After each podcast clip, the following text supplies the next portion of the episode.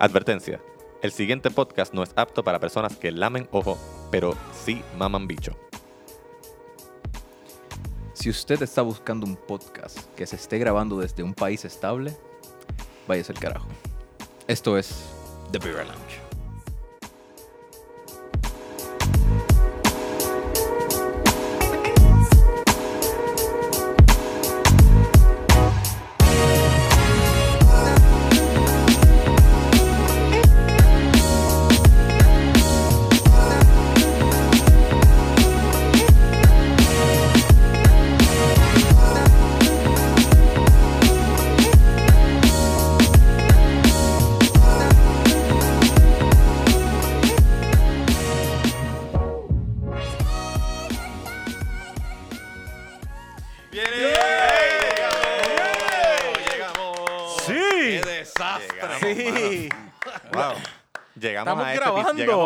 Episodio. Yo, yo no sé ni cómo llegamos a este episodio. Estamos no solamente vivos, sino que podemos todavía hacer esto. Se puede. Reunirnos. Se puede. Para vernos y darnos en la cara y Ajá. pelear. Qué Hay bueno. luz, Hay tenemos luz. en los equipos, no les cayó nada, no se rompieron. Eso es así. No No ha tembló. No temblado. temblado. Todavía. Por no ahora. temblado. Todavía Sí. es lo que llevamos aquí. Por ahora. Sí, sí, Yo sí. estoy sí. pendiente de las beers. Ah, Exacto. Ellas nos van a avisar. Este es el, las tenemos aquí, no nos las vamos a tomar, esto es para, para saber No, si esto- tiembla es saber. Así que, este... Ah, ¿de verdad? Sí, sí. sí, sí. ¿Tú te Pero podemos dejar una sola nada más. ¿Tú te crees que te ibas a tomar esto, Onyx? Claro. No, No, chico. no, no, no, pues La, para- pensé, la paranoia es mayor. Pues yo pensaría que por lo menos íbamos a dejar una. La tuya. Mm, Una tuya, Jan. Onyx, ¿tú quieres a Puerto Rico? Yo quiero a Puerto Rico. Vamos, pues, Pues sacrifícate. aguanta un día. Aguanta un día. Nieta. Bienvenidos a este nuestro episodio número 67. Siete. 7. Hoy, 29 de enero del año de nuestro ser superior no binario 2020. Este que les habla aquí. ¿De qué? ¿Es 66? Ah, shit. Fuck. Pero tú lo hiciste a propósito o te confundiste. Estamos al garete. No, no, no, no, de verdad. Es 66. Ah, ok, ok. Es que como estamos grabando Patreons, que tienen que buscarlo, Exactamente. pues nos creemos que estamos grabando episodios de más. Es cierto, es cierto, es cierto, es cierto. Gracias a los que se suscribieron al. Patreon y gracias a los que se van a suscribir ahora desde que cuando estén, mientras estén escuchando esto ahora mismo. Dos mega episodios triunfosos. Yep, yep, yep. Dos mega episodios triunfosos que realmente nos han dicho y han estado bien de mente. Yo No no, diga- sé, si, si no estás en Patreon te estás perdiendo algo No digan mucho, súper bueno. no digan mucho de triunfoso que Chente nos demanda. Nos puede demandar, ya. Súper a joder. cabrones. Exacto. Vierrosos. Birrosos. Virrosos. Birrosos. Birrosos, sí. Birrosos. Íntimos, me, me gusta íntimos, porque Íntimo. son íntimos. Sí, es verdad. Ah, es verdad, es verdad, es verdad. Hablamos de nuestra Es verdad, Hablamos de las casquetas de Jan, cosas cosas así. tú Somos sabes. nosotros Ya, tres nada más, exacto. Hablamos de los hijos de Rubén, Sí. ese tipo de cosas. Pues como les iba diciendo, este que les habla es Jan Chan Chan, G-I-A-N Chan Chan, y como de costumbre me acompaña. Arroba Onyx Ortiz. Onyx Ortiz o N-I-X. Y por allá abajo está el rojo. Por acá, Rubén underscore Ahmed. Me ven, me ven, me ven, muchachos. Y queremos destacar la presencia de un invitado muy especial. Ustedes lo conocen de Twitter, lo conocen del podcast hermano The Grey Zone. Un fuerte aplauso para Mr. Tonitas. Alias Nieto, alias Orlando Mm, Castro. Castro, alias Fidel. Eh, no. No tiene que ver nada con no él. tiene nada que ver con eso. Ok. Pero tienes un montón de, de, de apodos. Hay par, hay par. Gracias a ustedes por invitarme. Bienvenido. Y por, por setear esta mesa como está seteada. O sea, ¿Cómo se ve el setting? ¿Se ve Yeah. lindo? ¿Se ve muy...? ¿Te estoy gustó la- pendiente que no vibre demasiado, por si Eh, acaso. Ok. Yo tengo, yo tengo una condición que no, no siento los cabrones No, temblores. ah, yo- ¿De yo- verdad? de- Vivo eso un debería- piso 18 y Ah. yo solamente he sentido el del el de 6.4. y El El primero, el del día después de, de de Reyes. nada, o sea, nada. No lo siento ni en casa, ni en el trabajo. ni en ningún lado. Pero tu, tu edificio está mal construido, supone que se no, el mueva. edificio se supone que mueve, pero yo no lo siento. Pero no sé. Ah, no, eso va a colapsar. No, es por- no, yo no quiero aquí alarmar a nadie. Pero, eso se va a romper. Sí, pues fíjate.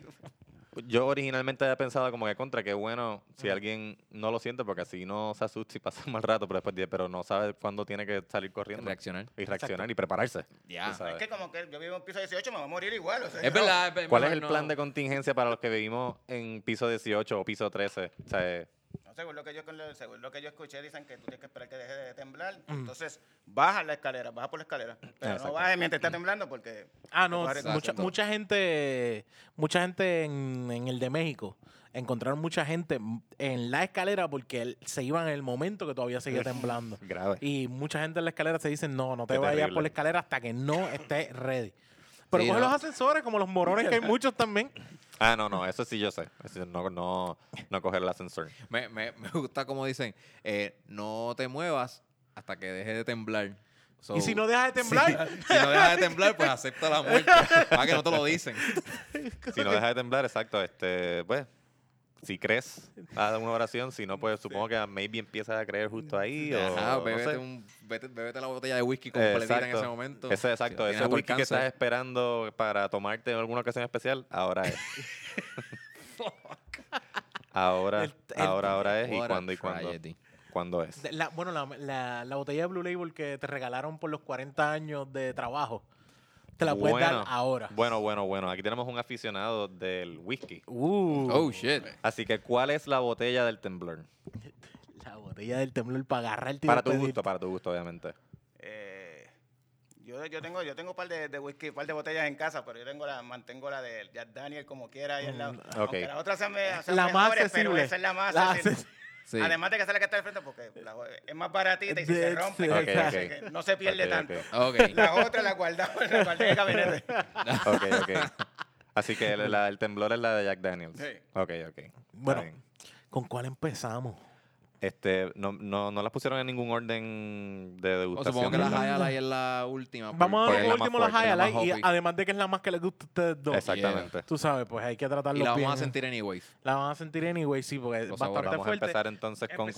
Empezamos El, con- el restrejo, el, res- Restrujo. el restrujo. Restrujo, esta que tenemos aquí. Esta es de aquí, ¿verdad? Rubión, así, son de aquí. Son de aquí, fuera de, Excepto de la Highlight. Son de aquí, son de aquí. Salud. Salud. salud, salud, Salud. Esto está, este es el... Salud, este es el-. Chocar aquí. Exactamente. Salud, salud, Corillo. No, lleg- Salud. no llegamos, Ruby, no llegamos. No, pero. No llegamos. Ya, no te la eches por encima. Ok. Esto es una lager. Mm, ¿Verdad? Wow, wow. Desde el olor lo sabía. Wow, Corillo, esto parece... Qué raro. Conocemos la cervecería. La Del cervecería, restrujo. El restrujo, déjame buscar... Buscamos ahora, buscamos... Carta. Box, eh, Uf. Box Lab, bueno, Box, Box Lab, es la Lab. que está, sí. de Ah, Aguadilla. Sí, sí, sí.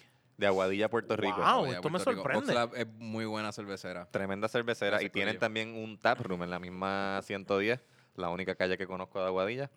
Este, llegas Creo que es la lado. única que tiene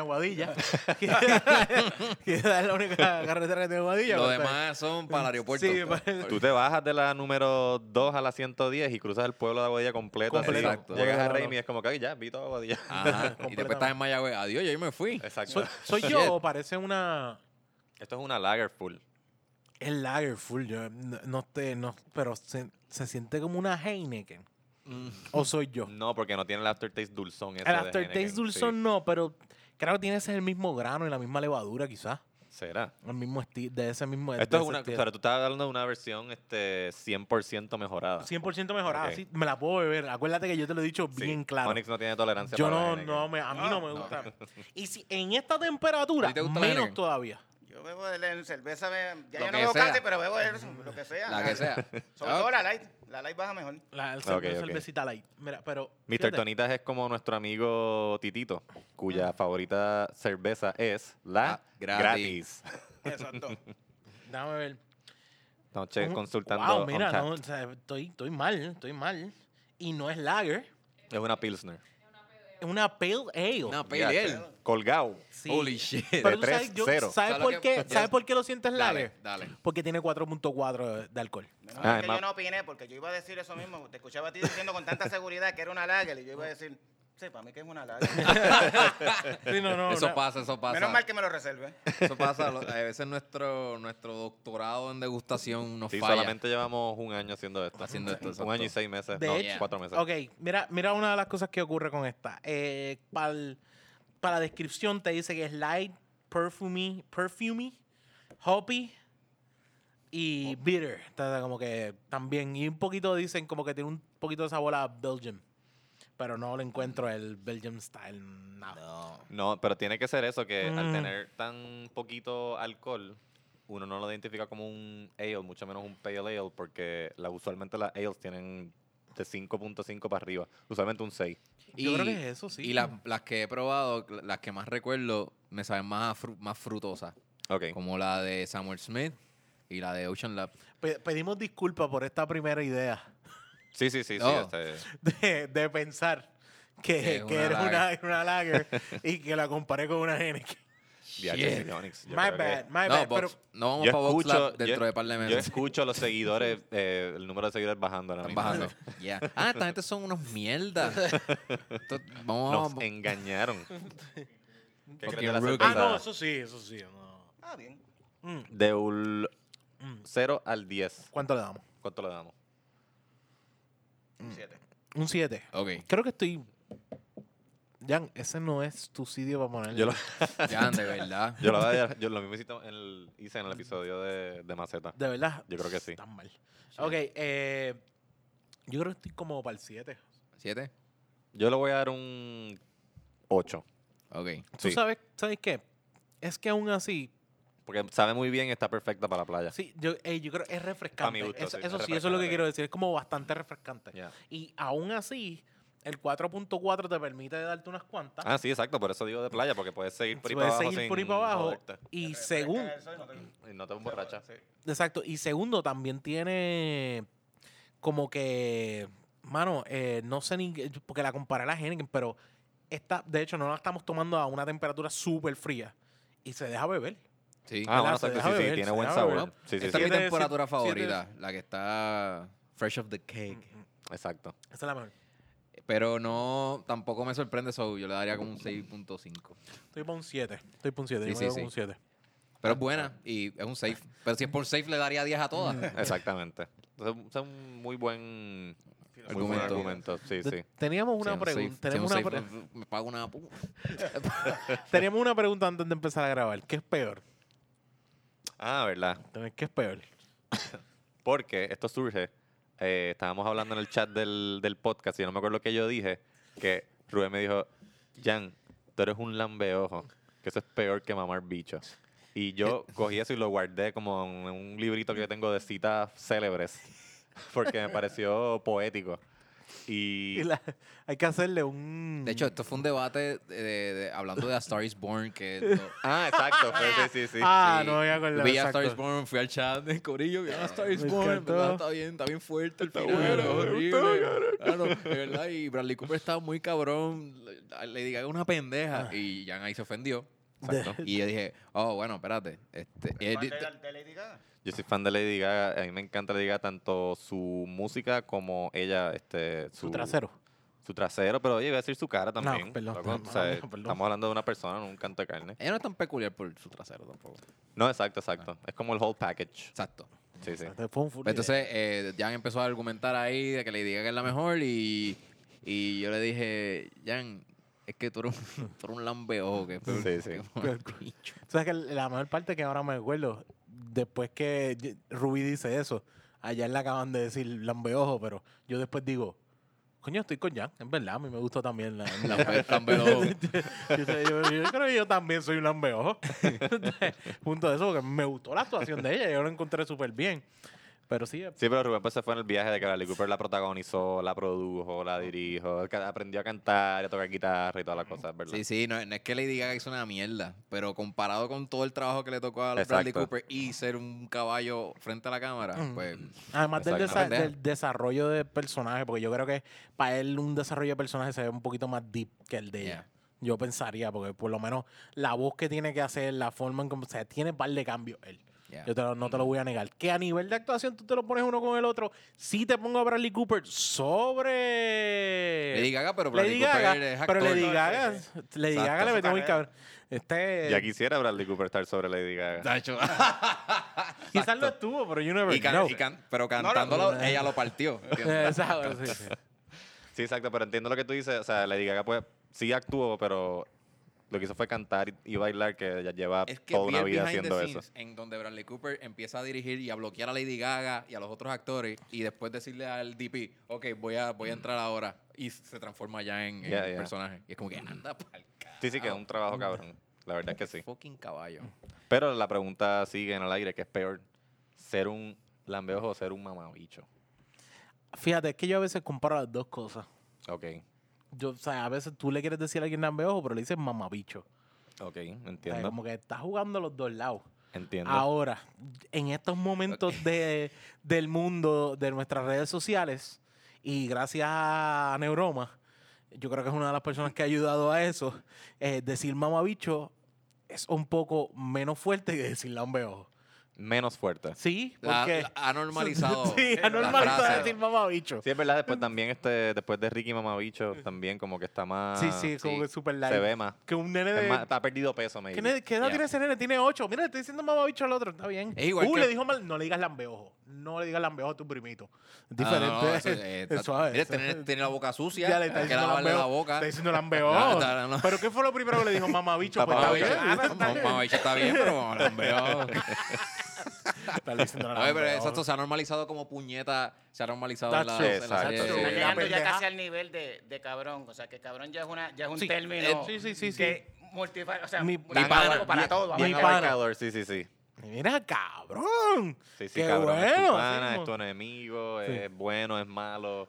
Sí, lo habíamos hablado en un episodio que palabras como para mí, inútil, es bien fuerte. Sí. Oh, sí. Inútil es más fuerte que, que mamabicho. Sí, exacto. Pues por eso este, lambeojo va a ser la que va a formar pelea en, en la cancha. Ajá. Si te va a decir de todo, te va a decir, hijo de puta, mamabicho, lambeojo. Y es que va a ser como que, Ah, ¿qué ya, lo que tú acabas de dijiste? decir. Que- ¿Y por qué se Say entraron what a one more ¿Qué le time, motherfucker. Lambeojo, one Dilo more más alto. Exacto. Bueno, no te dimos en la cara. Estaba apretando tres veces.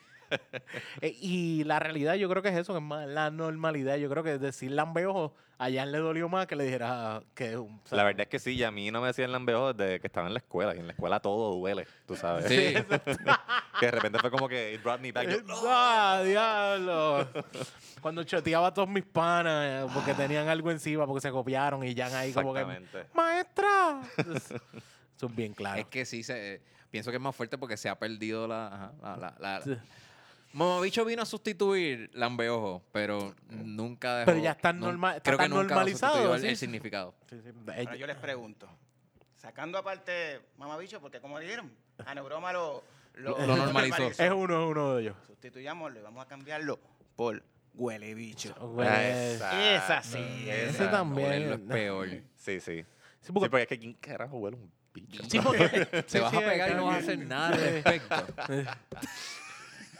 Es como humillante, ¿no? Sí, es como dejar el trabajo a Todavía, media. yo creo que todavía yo no le he dicho a una mujer, yo creo que tú me huelas el bicho. Sí, exacto. O sea, yo le voy a decir, yo creo que tú me mames el bicho. Pero tú no le vas a decir, yo creo que tú me huelas el bicho. Exactamente. Solo vas a hueler Porque y tú nada no quieres que ella llame a la policía. Exacto, y oler, oler el bicho es inútil. so, está ya en esa escala, es verdad. Buen punto. Voy Eso, es un a- buen, eso, es un, eso es un buen episodio para de estos episodios de fetiche y cosas así. Ella es una Manolo. huele bicho. Cuando, cuando tengamos, cuando tengamos a Manolo aquí, vamos, Sí. a, vamos a hablar de eso. Seguro. De Manolo Show. Vamos a, vamos a oler esto. Eufemismo. Vamos a oler esto. Hablando de oler bicho. Vamos a oler este. Estamos, este, ¿cuál es esta? Esta es la Acabose. alacena. a la cena. A la cena. Mm. O sea que yo estoy del otro lado y no lo veo bien, pero también que yo creo que el que escribió esto lo escribió muy pequeño. Mm, ¿Qué Sí, cambio ¿verdad? tenemos? Este- Tenemos un cambio yo creo bastante grande entre una y otra. Es weird.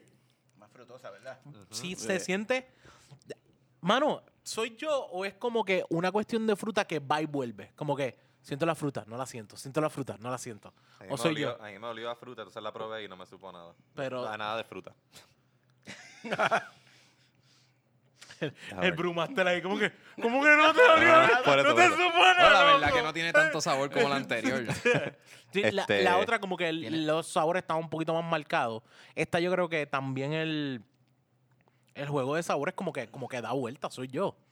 Porque Tiene es- más hops. Tiene más hops. Tiene un poquito como más de hops. Siento más hops. Es más hoppy. O sea, exacto, sí, mucho más hoppy Mm. que la anterior. Ujú.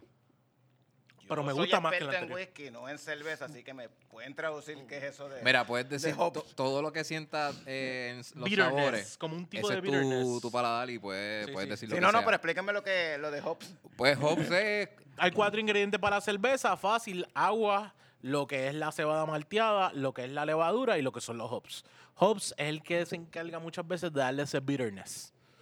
El lúpulo, en Lúpulo. español, lúpulo, sí, eh, de darle ese bitterness. Y cuando sentimos ese bitterness así marcado, uno juega, piensa en ese, rápidamente en ese, en ese lúpulo o ese hop que estuvo Sí, presente. y dependiendo del lúpulo que usa, hay lúpulos que dan notas de fruta, lúpulos que dan notas de, de Pino. pino, exacto, distintas, distintas La- cosas. Y ahí, exacto, también el hop ayuda a que si tú echas una fruta, pues ese hop ayuda a que esa fruta sobresalga también. Ok. Eh, Y también viceversa. Nosotros aquí probamos una vez de Ocean Lab la Harvest del 2019 que se probamos aquí. Muy bueno. Y, es, y el tipo de cerveza, los ingredientes que se usan es para que nada eh, sobreponga al hop. Porque lo importante era el hop, el harvest de ese año de los hops. Eso es lo que importaba. Y eso fue una de las cosas que, que ocurre con esa cerveza, que tú dices, "Ah, esto es lo que me sabe a hop y sabe buenísima, pero es porque está hecha con ese sentido de que tú te disfrutes de esos hops. Esa va dirigida a eso. Y vas a probar esta última, que es una IPA, que todas las IPA tienen una alta, alto contenido y alto sabor en, en hops. Lo vas a sentir. De Box Lab.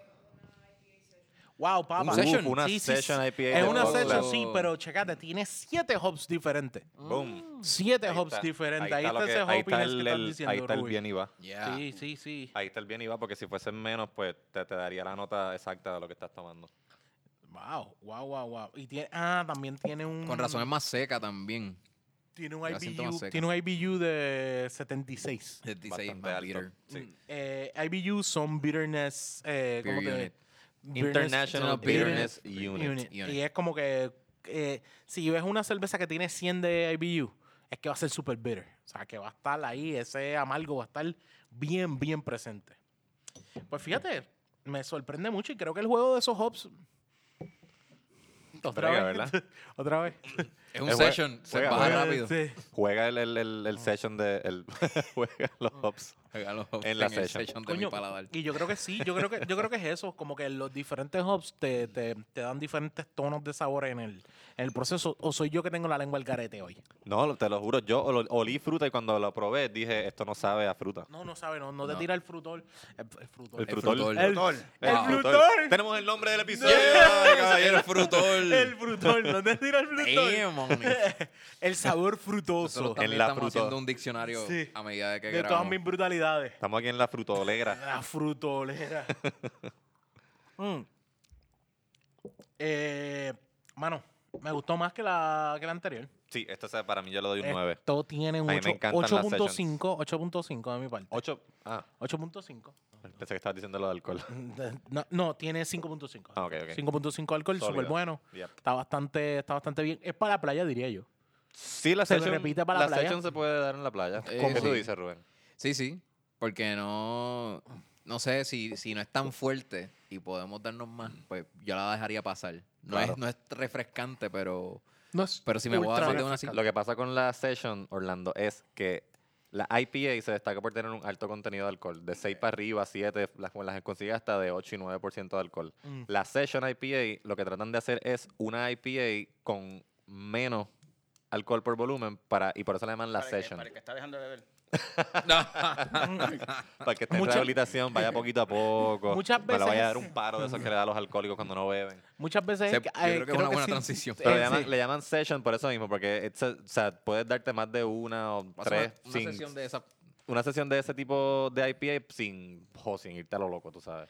Sí, porque ah, eh, eh, eh, es norm- es bien normal que, que las IPA sean altas. en Tienen un de esto. Sí. Si te dice double IPA, es más alto todavía. Ese nivel. Pero de hecho, también es que sirve mucho como si no eres persona de IPA, eh, sirve como una. Sirve muchas veces como Es introducción. una buena exacta introducción. Mm, a, a ese estilo de a ese estilo de cerveza. cerveza. Sí, Sí. exacto. Ahí está. Fíjate.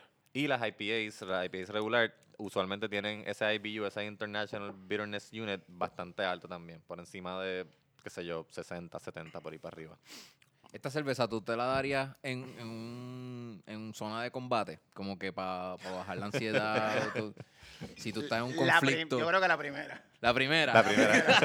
Me gustó más la primera. ¿Te gustó más la primera? Ok, ¿Te gustó más la Esta le primera? daría como un 6.5. 6.5, ok, ok, ok. Fíjate, vamos, vamos, vamos a hablar de. Vamos a describir el background completo de. de No, sí. Pues Sí, nosotros, porque lo único que hemos Nieto, hablado es de mamar Tonita. bicho.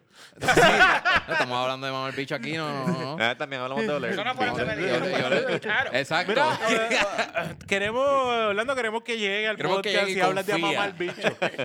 Llega el podcast y nada, déjate llevar. Déjate llevar, Nosotros vamos. invitamos a Orlando en el día de hoy porque en su podcast The Grey Zone, recomen- altamente recomendado por nosotros, él habla de geopolítica. Y necesitamos saber, Orlando, ¿qué es geopolítica? Te quedó. Llámame nieto. Nieto. Orlando no, Orlando está Nieto. Sí, no, censurado. Eso es mami, eso es mami. ya sabes. Sí, eso, pero todo el mundo me llama. Si es, si es en Twitter me llaman nieto, otras amistades me llaman de- también nieto, porque de, de- de- de ahí es que viene, es un apodo de cuando era chamaquito. Y otros me llaman por Castro, así que no. Y, no. y, y Tonita, ¿de dónde sale Mr. Tonita? Ah, porque mi mamá es Toñita. Y cuando yo abrí la cuenta de Twitter, pues puse Mr. No, pues no hay ñ. No hay ñ, no hay ñ, Ah, porque ok, son gringos. Ok, ok, ok, nice. Ok, ok, ok. Y, y tiene un origen el nieto, como que... Sí, eh, un apodo que tenía desde chiquito. Pero exacto, pero no la, la razón... nada El- de- mi abuela, mi el- abuela el decía nieto así. de fulano. Mm. Ah, el nieto. el nieto. ok, Sí, ok. sí, porque en, eh, Amelia, ¿de, de dónde, dónde tú eres? Carolina. ¿De Carolina? Ahí yo iba a decir, pues tú eres de Morovi quizás. En Morovi le llaman, así, así es como identifican. No, porque mira, la viuda de ese. No, porque el, el, el La suegro. viuda, el hermano, el el, hermano. nieto. Y yo, ah. O sea que que yo, Carolina, han- yo toda la vida con un, con un pana que íbamos a shows y todo lo demás. Y él a mí nunca me presentó por nombre, me decía el vecino. El beso. Y todo el mundo decía vecino. Cabrón. O sea, mira, este es el vecino Yoba. Y este hijo de puta. ¿no? Cada- o sea, la cosa es que estoy saliendo el otro día del trabajo y me encuentro con Cefo, que es Sí. pana, eh, y eh, me encuentro con otra muchacha que conocí en ese momento de cuando eh, él iba a las bandas. Y me dice, este, ah, sí, te conozco, tú eres amigo de Giovanni. Y yo, sí, sí, tengo nombre. Me llamo Onyx. Así es que él nunca me presentó por nombre, hijo de puta. Como que este cabrón.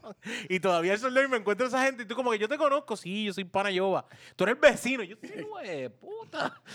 Así mismo. Sí, porque Pero te entiendo. vecino es, eh, o sea, pana es pana, este es mi pana. pues. Este es mi vecino. Este es el vecino, es como que... Este cabrón pues, Yo pensé, que era, yo pensé que nosotros nos conocíamos un poquito mejor. Sí, no, Vecino- no, no, vecino suena este- como que se me dañó el carro y yo le pedí Exacto. poco. Sí, no, eso Lo fue. para que él me dé. Exacto. como que es que no- yo le pido favores. Sí. No, yo no tengo más break, él se montó en mi carro. O sea, fue-. Ah, el vecino no me, dice que, no me dice que no. Déjame... O sea, como que yo lo presenté toda la vida, toda mi vida yo lo presenté. Mira, este es mi mejor amigo de toda la Oh. vida. Y el cabrón yo era el vecino. Y Yo, "Tú eres un Lo vi en cabrón". la parada y como yo, yo le dije, no voy para casa ahora, si quieres ver. Iba conmigo todo el día. De- es cierto. De hecho, sí, Giovanni, él, él no escucha. Cállate en tu madre. Te sucio, Giovanni el vecino. Giovanni el Sí. vecino. Pues, eh, Pues pues, sí, este- Tonita, Castro, Nieto. eh, Nieto. eh, decidimos invitarlo porque es un Twitstar también. de- de- de- Twitstar. uno de los Exacto. Twitstar Muy ya- ya cierto, hemos muy tenido. cierto. Anoroma es ori- OG de Vira. la- Anorama fue miembro fundador de Virgen Launch 1.0. Exacto. Ah, coño. Sí, sí, sí.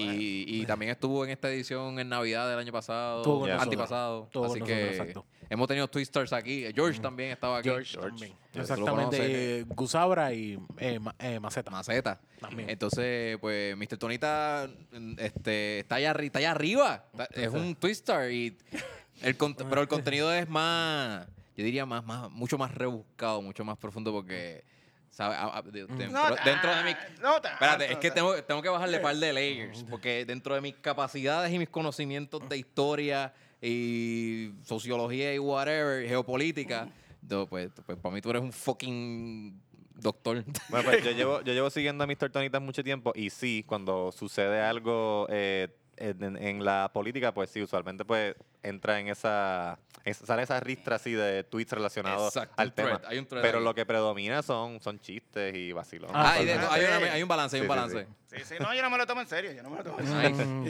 Muy bien, eso es una lección que se tienen que llevar para su casa. No se tomen Twitter en serio. A la gente. Jamás. No, no, no. De hecho, mis profesores favoritos eran esos, los que no se tomaban en serio lo que decían. Ah, mis estudiantes nunca me tomaron en serio tampoco. Pues sí, pues, para beneficio. Mis estudiantes. Tú eras el que lo tomaba en serio, ellos no Yo te- estoy hablando de verdad. Onyx fue, Onyx fue maestro de religión. Judas sí lo, trai- Judas sí lo traicionó. Mira, miren, Mister riendo, miren, Mister tratando de gritar, se cree guapo. ¡Escúchenme! ¡Escúchenme! Pero sí, este, para beneficio de nosotros y de los que nos escuchan, ¿cómo se define geopolítica? Bueno, geopolítica, no me dijeron eso y no busqué la, no busqué la definición. Oh, para venir con tranquilo, eso. tranquilo, dilo en tus Pero no palabras. están en serio. No, básicamente él, estudia- él- él- él se compone de, geo- de geografía y política. Es el estudio de básicamente de la política y los incidentes so- so- sociales y socioeconómicos a nivel mundial. A nivel- Mm. Ok. fuera, fuera de tu, fuera de tu país, Ya. como tal. Ok. O sea, en el caso de Puerto Rico sería fuera de Puerto Rico y de Estados Unidos, porque se entiende Puerto Rico sin ninguna alusión a estatus ni nada pero Ya. pues formamos, digo, pertenecemos, pero no formamos parte de los Estados Exacto. Unidos. Exacto. Estamos directamente afectados por las cosas que suceden en Ujú, Estados Unidos. Exactamente. Ok, o sea que son varias disciplinas que Sí, tratan ma- de explicar. Sí, y el estudio de la política, la sociología, la economía, básicamente de todo. De todo. Sí, Ok. básicamente somos el carro que está en el medio de la acera cuando alguien está pasando manguera a presión. ah, diablo, se te sució el carro, brother. Ya. ah, Exacto. qué pena, Yeah. mano. Pena, Y pero yo voy a seguir aquí. El carro con el malvete vencido. Con el Uh, Ah, también. Y la goma de cierto. atrás, y la goma de atrás vacía. ¿Y funciona? Ah, checa a ver si prende. Así estamos. Es verdad, coño, mano. Yo, lo, yo lo nada más, pero es cierto. Y Como se nos, este, se nos ocurrió eh, in- invitarte aquí, particularmente a raíz del conflicto que, ¿verdad? Para mí, creo que para ustedes también, Ah, empezó con los Estados Unidos asesinando a Qasem Soleimani. Y nosotros, ¿verdad? Como te seguimos en Twitter, pues vemos que tienes mucho que decir al respecto, mucho que explicar al respecto. Y dijimos, contra, sería bueno tenerlo aquí para nosotros mismos entender qué carajo está pasando. Ah, ¿no era The Voice que íbamos a hablar? Fuck. No. Y vamos a hablar de eh, America's Got Talent. Ya. Sí. Pero no tan solo en. Twitter. en- eh, él Sí, tiene también su podcast de Grayzone. en donde amplía lo- lo- sus threads de Twitter. ¿Cuál es el origen, si es que, verdad, es una explicación, no sé si es muy complicada, pero cuál es el origen del conflicto de Estados Unidos con Irán? Wow. Voy a tratar de hacerlo, voy a tratar de, de explicarlo sencillo Pégate, y, sin pégate mucho- sin miedo. ajá. y sin mucho, re- sin rebuscarlo demasiado. Y más o menos con arroz de habichuela. Como me- eso es lo que hace que yo lo hablo en el podcast. Sí, sí, no. Y, y el que. y en el podcast yo lo hablo así también porque exacto. es, es mi forma de canalizar mi, El que le- mi ADD, mi ADHD. Así que si me ven de- si de momento ustedes ven que de momento me fui por un viaje y sigo y sigo y sigo, Por me favor. jalan Lo otra vez. Sí, sí, sí, Ajá. No, y te vamos a preguntar con cojones por todos los personajes que deben haber en esa historia. La realidad es que el origen del, del conflicto entre Estados Unidos e Irán, eso no es de ahora, no, básicamente no es de ahora. Mm. Eh, Irán es un país del Medio Oriente, como todos saben. No son árabes, bien importante, los iraníes no son árabes, son persas. Este, mucha gente dice son árabes, no, son una raza diferente, son persas. Y el idioma es otro idioma diferente, es, es el pashí, que, es- que es el idioma de Persia. Sí, porque si Eh. empieza con IRA, pues tienen que ser árabe, porque está Irak al lado. No, está en ese. En ese No, están en el área. Y, y- y la lógica normalmente es sí. Exactamente. Anteriormente, y ay, ¿cómo- déjame estar- hasta dónde puedo llegar, que no me vaya muy atrás. Ok. Para allá como para los años 50. Ah, ok. Está bien. En Irán había, había un, no es un dictador. El primer ministro que había ganado en aquel momento ahí eh, era de tendencia más socialista. Estábamos en la Guerra Fría y el mundo era o Estados Unidos Mm. o la Unión Unión Soviética. Soviética. Y él tiraba más para ese lado. Y como era socialista, de tendencia socialista, él decidió nacionalizar las compañías petroleras. Todos los problemas empiezan por petróleo. Por petróleo. Sí, ok. Cuando pasó eso, ni a Estados Unidos, ni, a, ni al Reino Unido, Inglaterra le gustó. Y pues, ¿qué, qué tú haces cuando pasa ese tipo de cosas? Pues organizas, mandas a la CIA y organizas un golpe de Estado y lo tumban. Y desde ese momento, hasta desde los 50, que, te- que lo de- depusieron a él, hasta finales de los 70, eh, Irán estuvo gobernado por el Shah. El Shah es el rey. El Shah es rey en persa. Ok. Y era un rey, que era básicamente un dictador, pero era un rey, este, que era amigo de Estados Unidos, amigo de Occidente, amigo de todo el mundo, le gustaba el capitalismo. El tipo pues, le- em- hizo un montón de reformas para flexibilizar todo lo que tiene que ver con la... Era un país musulmán, por si no lo saben, era un país musulmán, y flexibilizó todo, ya no había que usar el hijab, que es el velo, las mujeres podían usar minifalda, eh, las universidades y las escuelas podían ser unisex. Yo sé que para nosotros sí. eso es como Normal. que algo normal, sí, sí, pero pero allá no bueno. es así. Al hacer todo ese tipo, pero el problema que él tenía principal era que además de esas reformas liberales, el pueblo estaba pasando mucha hambre. Ah, ok. No. No, yo pensé, y él yo, se daba buena vida. yo pensé que iba a ser algo así bien nimio, como que no, que estaban vendiendo hot dog en la mezquita y eso fue como que... Quitar- No, lo Cerdo, papi, cerdo. él permitía todo. Y en cierta manera tú dices, pues todo cool, todo bien. Reformas liberales, ahí no hay, no hay, no te están cortando la cabeza, no te están metiendo preso por blasfemar, no es obligado ser musulmana, es- Suena bien. suena bien, pero el problema era que el tipo derrochaba a todos los chavos que, que tenía. O sea, en el 70 hizo una fiesta que estuvo cabrona. Dicen que es la fiesta más cabrona que ha habido en toda la historia, que era celebrando los, los 1500 años del Imperio Persa. Wow. Y el tipo se gastó 400 millones de dólares en 1970. Sí, estamos hablando de par sí. Invitó a todos, los, a todos los políticos y a todos los reyes. Duró como 60 días la fiesta, una cosa, o sea, una cosa extravagante Holy allá. shit. Es un festival. Sí, Yeah. Diablo, mano, yo estoy bien anciano. ¿Cuántos años tenía Clinton en el 70? Cabrón. Qué carajo sé yo. Hubiese estado lo más seguro que podía haber A llegado. lo mejor pasó por De allí. seguro tenía 70 Probablemente, puede ser. Y el punto es que, pero el pueblo estaba pasando hambre. Y cuando tú tienes ese tipo de situaciones, se te empieza. Lo que está pasando aquí en Puerto Rico, cuando estamos teniendo Exactamente. este tipo de problemas sociales, Nos alzamos. el pueblo poco a poco se va alzando y empieza a tener problemas cuando todo el mundo se, pues, se junta en contra tuya. Los liberales, los comunistas y los conservadores fundamentalistas islámicos, todos están en contra tuya. Diablo. Poco a poco sigue eso creciendo. Llega un momento en que la cosa, estoy haciendo el cuento, el cuento largo, corto. Llega un momento en el que la, estalla la, lo que le llaman la revolución Mm. islámica. El chat termina montándose en un avión y largándose Oh, para es- Estados Unidos. Y entonces en ese momento llega la figura más importante que ha tenido, que tuvo en el siglo XX el, eh, Irán, que lo más seguro tienen que haber escuchado este nombre, el Ayatollah. El Ayatollah, sí. En aquel el ayatollah en aquel momento era el ayatollah Ali Khamenei. El que está ahora se, suena se parece porque tienen barba, la barba es canosa y el nombre son igual, pero el de ahora es Ali Khamenei. Eh, uno es con J, otro es con K.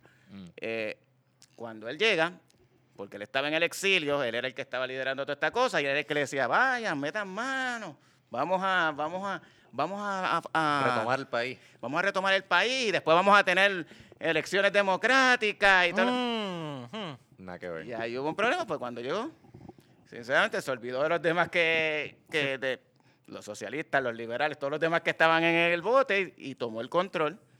Eh, básicamente convirtió a Irán en lo que es ahora, que es una, re- una república islámica, es una teocracia. O sea, allí se gobierna eh, basado Ah, va- El, el Ayatollah es una figura política y religiosa. Ok. Exactamente. Él es el- lo que se llama el líder supremo.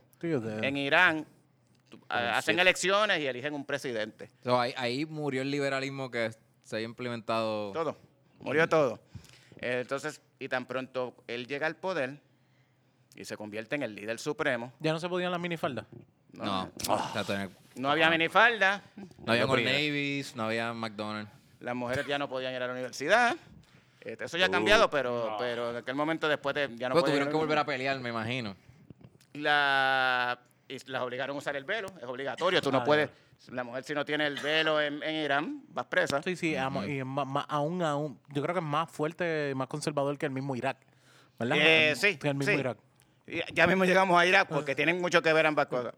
Y pues después de eso, ¿cómo empezó el conflicto? Antes de eso, antes de que llegara el Ayatollah, Irán y Estados Unidos eran socios, eran panas y todo lo demás. Tan pronto llegó el Ayatollah, lo primero que pasó fue que a los par de meses que el Ayatollah regresó, eh, un grupo de estudiantes tomaron la embajada de Estados Unidos en Teherán, que es la capital de Irán. Eso es lo que se llama la crisis de los, de los rehenes.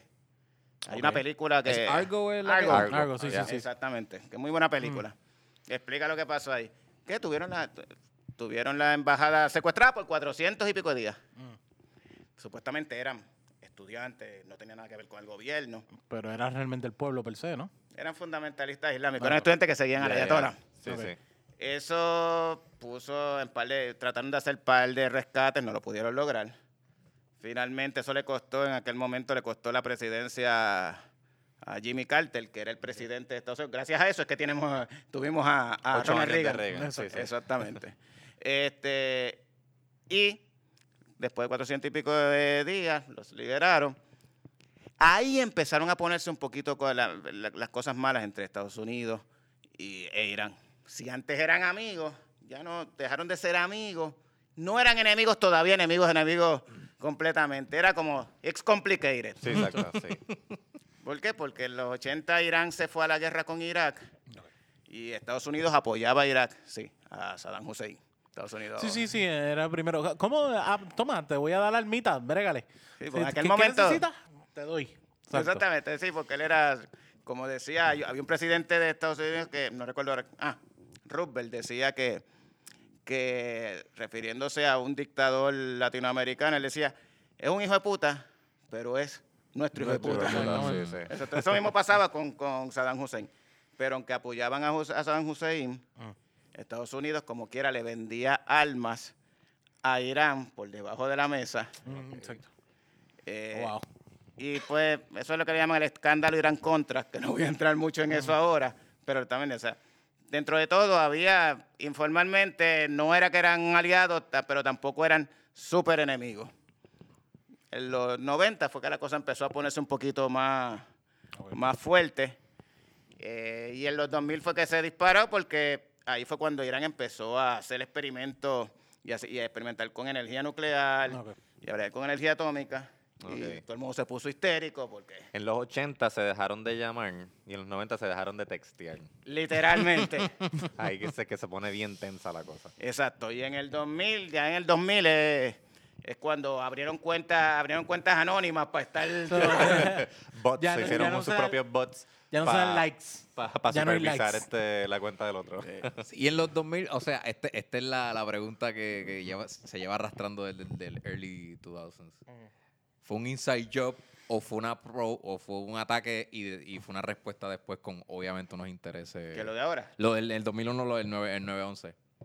El 2000 no, ellos no tienen nada que ver. Irán no tiene nada que ver con el 911. Ok. El 911, Afganistán no es el. Irak, Irak, carajo, o sea, tampoco, el Al-Qaeda, sí. el Al-Qaeda, los 18, los 10 de los 18, de los 18 terroristas que iban en los aviones, 14 eran sauditas, de Arabia Saudita. Mm. Y Arabia So- Saudita son los socios de, de Estados Unidos. en exacto, todo sí. Ok, Uña y carne. ok, ok. Sí. Eso no tiene que ver nada con Irán ni Irak. No. Ok. Es más, era- es más un movimiento más que de país religioso, era el, el ataque o. Bueno, Al Qaeda, ¿no? Al Qaeda sí. es un. Sí, lo más pasa es un que. movimiento, más bendición Que religiosa. me, Vice, la película Vice me confundió. Porque te la pintan como una, como que Dick Cheney aprovechó la situación y, sí, y he pushed his agenda. Obviamente no te dan un macro. de- La película de es muy la- buena. De la otra, de la Pero otra- Dick Cheney es peor que. Era es peor que. que Por eso, como, pero, sale, ah, que como sale la película. Ah. y con eso te estoy diciendo mucho. Imagínate. Sí, sí, sí, porque lo que sale en la película está cabrón. Pero como ahí él te lo pintaron, lo que yo entendí fue que sí, pues pasó el ataque sin él- enterarse. Hay una. Si tienen Hulu, hay una serie en Hulu que se llama The Looming Tower. Es de Hulu. Son ocho capítulos. Esa serie eh, lo que te explica es cómo llegamos al 911. ¿Cómo fue, cómo fue, cómo se es todo la eso? secuencia. Es, básicamente casi todo en los años 90. Muy buena. Este, y te Ya. explica cómo empezó todo el problema con Al Qaeda, cómo todo, cómo todo creció, porque todo eso empezó desde el tiempo de que Clinton era presidente. Los Este, entrenamientos que cogen muchos de los Al Qaeda con Estados Unidos también eh, explican eso, hablan de eso. Osama Bin Laden lo entrenó a Estados Ah, sí, Unidos. exactamente, por eso tiene El- todo- también toda esa área de, ese- de esos entrenamientos que el mismo Estados Unidos se encarga de dar. En, lo- en lo- en los 80, Afganistán era, eh, en la, en la Guerra Fría, y Afganistán tenía un gobierno que estaba vaqueado por, por la Unión Soviética, que era un, un gobierno de corte socialistas y comunistas. Y pues se formó lo que posteriormente lleva a ser el talibán, que eran guerrillas fundamentalistas islámicas. Y Estados Unidos pues dijo, pues, yo no voy a apoyar a los comunistas, pues vamos a apoyar a esta gente. Exacto, Olvídate ellos tienen una creencia un poquito rara, hablan de explotar todo y de, y de destruir todo y de lo que sea, pero pues eso es allá con los rusos. Pero no son comunistas. Exactamente. y Mira, entrenaron. el conflicto de tal persona, ok, ¿quién me conviene darle armas en este momento? ¿A quién le puedo Literalmente eso fue lo que pasó. Sí, es- y lo hacen con todo, que es como que a quién de este conflicto a mí me conviene apoyar, porque tal vez lo puedo utilizar en algún momento. Déjame ver cuál es el mejor. Y eso, eso son muchas de las realidades que ocurre con ellos. Exacto. Y le rebotó en la cara. Eh, respecto Al Como. Qaeda, eh, lo que pasa es que Tengo que, tengo- pensaba que no tenía que explicarlo, pero tengo que explicar para poder. Oh, yo soy súper morón. El Islam. Pi- piénsalo, piénsalo aquí, de- de- menos de Jan, pero nosotros... No, no, no, no. no. No grupo. No, me pero es para que tengamos una idea. El Islam se divide en dos facciones. Igual que, los que, que el cristianismo se divide En protestantes y- católicos, Exacto. el Islam se divide, se dividen más, pero los dos grupos más grandes son los sunitas y los chiitas. Los sunitas son casi el 90% del Islam. Y los chiitas son como el, 10 como el 7-8%. Hay un- Porque hay, un- hay otro pequeño grupo, sí, ¿no? exacto. Mm. Eh, la mayoría... caso, esto es chiquita. La mayoría de los la mayoría de los de los musulmanes, como él, pues son sunitas. Irán es el único país que es completamente de mayoría abrumadora chiita. Irak es el otro que tiene gran cantidad de chiitas. ¿Qué sucede? Al igual que pasaba con los católicos y los protestantes que andan en guerra, es lo mismo. Para un musulmán chiita, un sunita, es lo mismo que un judío, que un cristiano. O sea, es su enemigo igual. Por eso es que ISIS mataba, ISIS mata, ¿qué carajo? ISIS mata hasta, los- hasta ISIS mata a los mismos sunitas. Ah, ISIS, ISIS mata al que no piense como ellos. Exacto. Este, Arabia Saudita es la capital de, Musulma- de- de, de la- la- de los musulmanes y de los... y de los sunitas. Y el reino financia, o sea, aunque sean aliados de Estados Unidos, ellos financian indirectamente grupos terroristas. Como Al Qaeda. Al Qaeda, este, Osama Bin Laden era, era, era sunita. Irán, por otro lado, financia otros grupos terroristas y financia a- y ayuda a otros grupos, que, a otras milicias, a otras guerrillas que están peleando. O sea, ellos se la pasan en el Medio Oriente, es una guerra constante entre Arabia Saudita e Irán, pero no ellos directamente, uno con el otro bombardeándose. Son Sí. estos Grupo. mercenarios, por decirle así, allá en, el, en su propio Exactamente. field. son- La son Que guerra- guerras. ellos mismos le pagan. Que ellos mismos pagan de esto. Coño, es como tu eh, mamá que eso, no quiere eso me contestaba mi pregunta, por qué, por qué- Pero te paga la por yen. qué no se podía definir tanto la posición de Soleimani en el gobierno y es porque él, él era respetado no porque era un, en la alta jerarquía del gobierno, era, era un respetado por su, sus logros militares. sí. Ahora yo te explico de Soleimani. Eh, Pero, Vamos a vamos a darlo, no sé. Vamos a darlo esta. Antes de. pero mientras, pero no, no quiero, no quiero atropellar el train of thought. no, no, no, no te No, no, no. preocupes. No, No, no, es que No. necesitamos este, hidratarnos un poco antes de entrar a Soleimani. Eh, ¿Y esto qué es? Ah, Zafira. Zafira. Frutal. Sorprendente. Así, esto es como un juguito. Súper ¿Verdad turbio. que sí? Eh, Está esto rico. Tiene coco. Ese- esa, esa contesta mi pregunta. No sé dónde me da el coco. ¿Te da coco? No, No le estoy preguntando no, si no, tiene coco. No me suena frutal. no me da el coco. A lo mejor producción sabe. Déjame consultar aquí. Con producción un momento. Ahí buscamos, buscamos. Tranquilo. Sigue, sigue hablando. Seguimos hablando. Pero eh, Ah, no me sorprende que una hazy sea frutosa. Sorprendente. Una hazy No, frutosa. Ajá. Eh, Zafira es de... Dragonstone, exactamente. Dragonstone, Río Grande, Puerto Rico. Boom. Diablo, Dragonstone. Hace tiempo que no tomamos una Dragonstone aquí. Ah, la Oh. farmhouse. Esas son bien Y esta raras. tiene un 7%. Mm. Ah, y es, Y no es, se siente. ¿Tú sientes es- el no. No. Light. es saison. Como dijo Jan, un juguito. Es smooth, light, tart, sour, spicy. No, sí, tienen como que Yo un- entiendo que sí. Sí, el spicy está como que el aftertaste ahí como que el... mm. Así que no tiene coco. Gracias, Jan, por participar. Cuántos, cuántos cocos. no le ponen coco, no, no dice que tiene Ese- siete ese cocos. es mi cue. Eh, Sí. sí. Ah, Jan, estás despedido. Dos Sí. strikes. Aún así, se siente un poquito... Es el sour lo que le está dando ese... Yo creo que es sour. tiene un hay, poquito hay un sour, pero un fíjate, farmhouse. creo que conocí el sour que me gusta. ¡Ah! Yeah. Mano, yo tengo una mala relación con las sours porque es que atropellan demasiado el, el alcohol. Lo que es el, y no, y, y el- y lo que la es el sabor a, y todo. y lo que es el sabor a amargo a cerveza, como que te lo switchan por algo agrio, que no es lo que usualmente uno espera de Exacto. una, de una beer. So, Sí, esta, esta le bajaron mucho al sour, pero Un toquecito. Sí se nota, Ese se sabor es un algo. toquecito, pero yo creo que está súper bien. Eh, un toquecito, yo creo que está súper bien. Me gusta, me gusta mucho todos los estilos que yo probé de Dragonstone, me ha gustado. Nosotros aquí nos probamos, hace poco probamos una, una stout de ellos, la Black Diamond. Ah, sí, sí, sí. La Black Diamond a mí me gustó Ah, mucho. no, de- esa. y Zafira fue la primera, primera que yo probé de ellos y de verdad siempre me ha sorprendido. Río Buenísima, Grande? pues. Eh, son de Río Grande. Buenísimas, buenísimas. Y yo creo que originalmente, no sé si todavía lo hacen, originalmente ellos iban a la FOC y ellos cocinaban y hacían su cerveza en la FOC. Y entonces eh, se distribuía desde la FOC, pero en Río Grande originalmente creo que ya estaban teniendo su, estaban moviendo su propio brewery. No estoy seguro todavía, pero por lo menos ellos estaban con la FOC.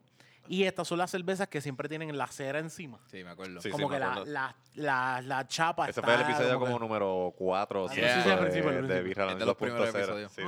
Ujú, ujú. Me gusta, me gusta muchísimo la eh, Dragonstone. Yo creo que la han metido bien cabrón. Está bueno. Y, y, bueno. es- y es- fíjate, esta cervecita yo me la doy par. Yo, le Yo doy, me puedo dar par. yo, le me doy un, yo le doy un 9. Esto tiene un 9 Nice. 9.5 para mí. Yo doy un 8. Más todavía. Ocho también. Esta fue la más la, la que mejor nota sacó. La mejor nota que está ganando, pero lo que pasa es que la Falta última la esa highlight. es caballota, Sí, caballota. pero vamos a degustar las highlights porque esa ya la degustamos. Sí, ya la habíamos. Ah, por ahí, pueden probar. después Esa para- podemos caerle- la- la. Encima. Mira, pues entonces. Mira, nieto. este- Esa, esa última que te vas a tomar ahora, esa, Esa es una IPA. puro IPA. Oh, puro regular. Sí. ¿Y este cómo De, se llama? Hialeah. sí, Highlight. High Ah, Alive. De Cigar City Brewing, Florida. Ok. Es una de mis IPAs favoritas. Oh, ya, sí. Esta cerveza Yep. es súper buena. Sí. Esta es la que hay. Pues entonces la relación de Estados Unidos e Irán se empieza a deteriorar hasta que en los 2000 Irán empieza a desarrollar un programa de energía nuclear y ahí Estados Unidos le empieza a poner el pie para que no se... Estados Unidos es el mundo, o sea, porque todo el mundo le Ah, coge, le coge miedo a que, a que tengas un régimen autoritario y, y una teocracia este, que estés desarrollando armamento nuclear. Yeah. A mediados del 2000, eh, de los 2000, 2005, en Irán, aunque hay un líder supremo, siempre hay elecciones. Este, eso sí lo votan y eligen el presidente. Pero el presidente tiene menos poder que el líder supremo. La última palabra la tiene el ayatola. Ok. Este, en el 2000... So, es estético. ¿Es puramente estético el presidente? ¿O No, es, co- es cuestión de dinero más que Es como más para, para administrar el, el país internamente, pero sin Exacto. meterse, sin meterte en. Va a repartir el papel eh, exacto, sin Con los dueños de verdad. Exacto, sin meterte a tocar temas religiosos, ni a tocar, hacer cambios demasiado sociales. Todo necesita el, va a necesitar el permiso del, del ayatola y de los. No solamente de él, es un consejo de, de clérigos, es un consejo de, de- de viejos allí Exacto. Que Sí, lo que hacen es estudiarle. Es un CEO. Es un CEO que administra las cosas, pero aún así el board es el que tiene Exacto, y la estudiar, decisión de todo. Exacto, y estudiar el Corán, porque allí todo es, allí la, la ley es la, cha- la charía, que es la ley islámica. Ya. O sea, de ahí en eso se basa todo. Ok. En el 2005 eligen a este, ellos anteriormente habían tenido un presidente que era más liberal en los 90 y había tratado de acercarse un poquito a, a- a Tenía Estados control. Unidos, a Europa y todo eso, Ok. pero tenía un problema. Que mientras por un lado tú querías acercarte y buscar hacer negocio Mm. con, con Occidente, mientras tú le declares la guerra a muerte a Israel, pues vas a tener ese problema. Ah. Mm. Y siempre tenía ese problema. Incluso con el gobierno de Clinton, Clinton le, le había mencionado que mientras ellos siguieran con esa hostilidad abierta, no podían llegar a ese nivel. Pero este, este presidente, no recuerdo ahora el nombre, que estaba antes, él empezó a hacer algunas ciertas reformas. No tanto como las que habían en los 70 por allá, pero un poquito más de reformas. O sea, incluso las mujeres podían volver otra vez a la universidad y tenían una tasa alta de que estaban estudiando en, la, en las universidades. Pero también este, este tienden a hacer una cuestión donde las mujeres tienen esa, permi- esa cuestión de ir a la universidad, pero tienen unos fields específicos también, como que un control de fields. Tú eres, muchas de ellas están Mira, di- pa- dirigidas a la enfermería, a- pero no es como que, yo creo que es bien raro, una abogada solamente hay una, cosas así. Sí, para más decirte, o sea, mira lo loco que está que, que, que, que funciona Irán. Esto yo lo vi en, un- en un, esto no lo sabía, yo lo vi en un documental de, de Vice. Eh, está, está en YouTube, después les digo el link. Para ellos, al igual de que la mayoría de, bueno, para la mayoría no, para, para el Islam, eh, la homosexualidad es pecado. Hay algunos países que son un poco más flexibles, pero en Islam, en Irán, eh, normalmente si tú eres gay o si tú eres lesbiana, eh, vas preso o puede ser pena de muerte. Exacto. Ya lo de nosotros no se puede Pero, dar. Oíste ya. Lo de nosotros no se, no se puede dar. pero hay no una se excepción. no se muden, no se no. Hay una excepción.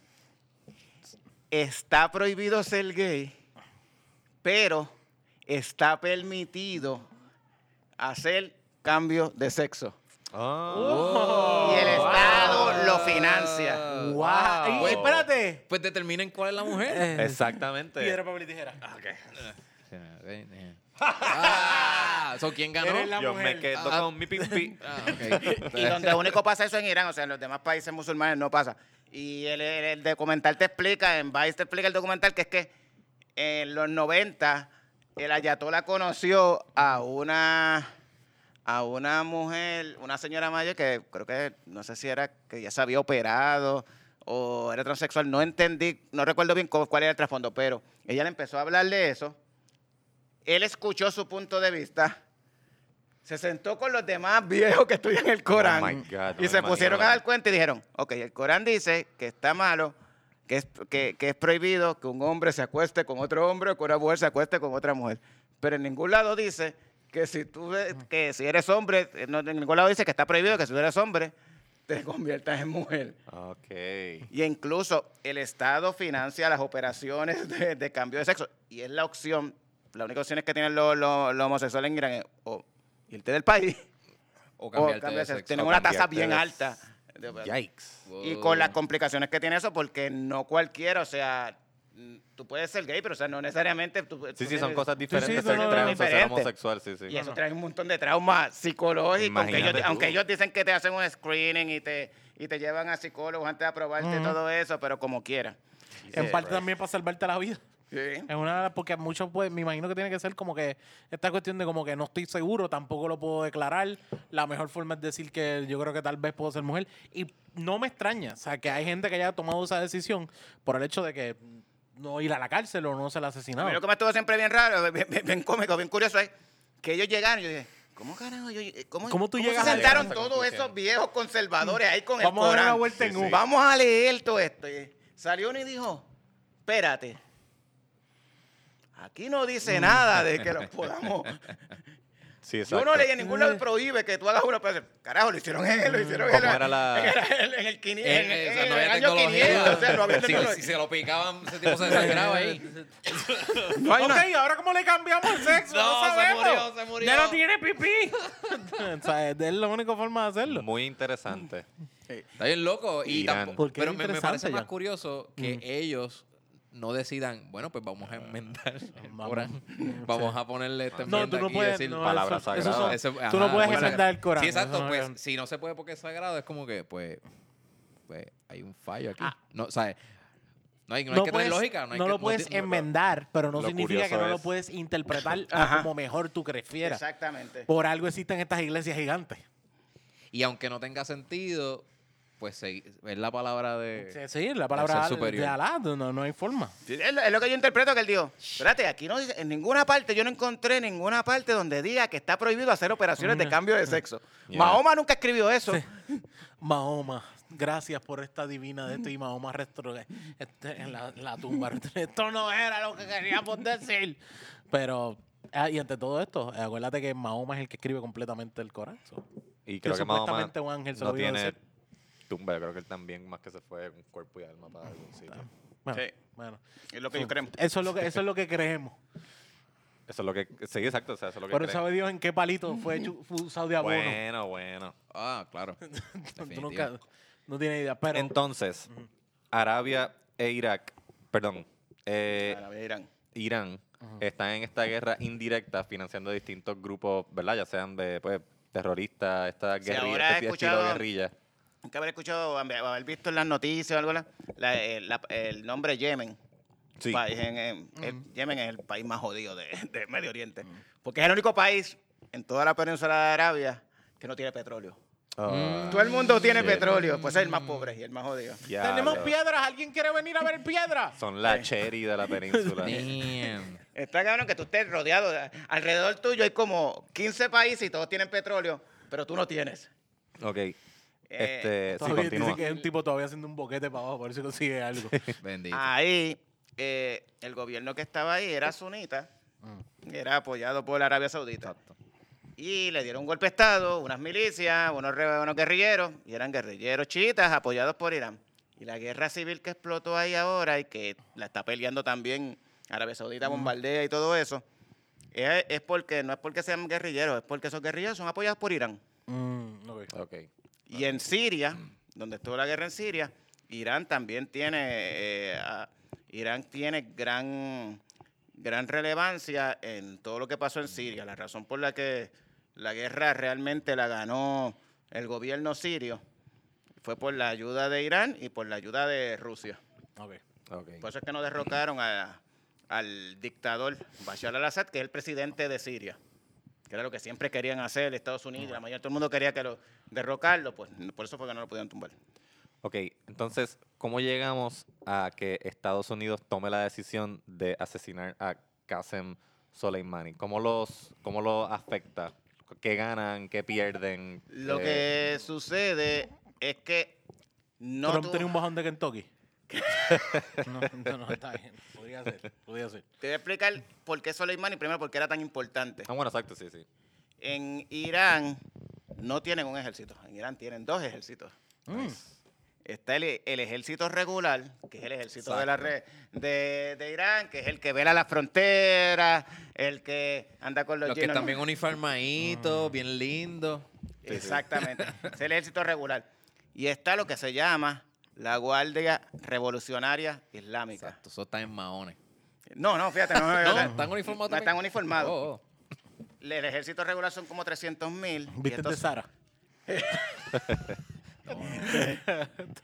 Disculpa, No, no. En Sara. De la última prueba Sara, no lo voy a escuchar más. No, no, yo digo no porque, pues... Yo no ya- quepo en ya- Sara. Yo no quepo en esa- que no hay una camisa de Sara que vive No, que- Es decir, nada, en Deme, con- deme la mano.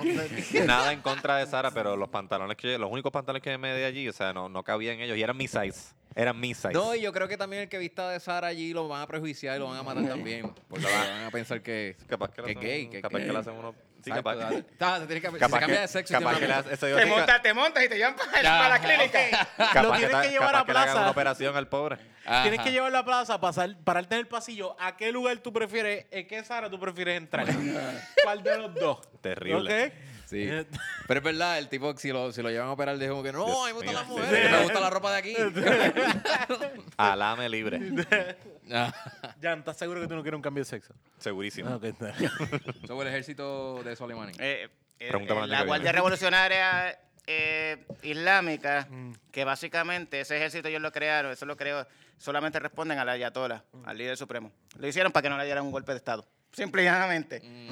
Mm. Creaste tu propio ejército para que el ejército no te dé un golpe de Estado. a ti. Diablo. Oh, wow. Know Y- your enemy.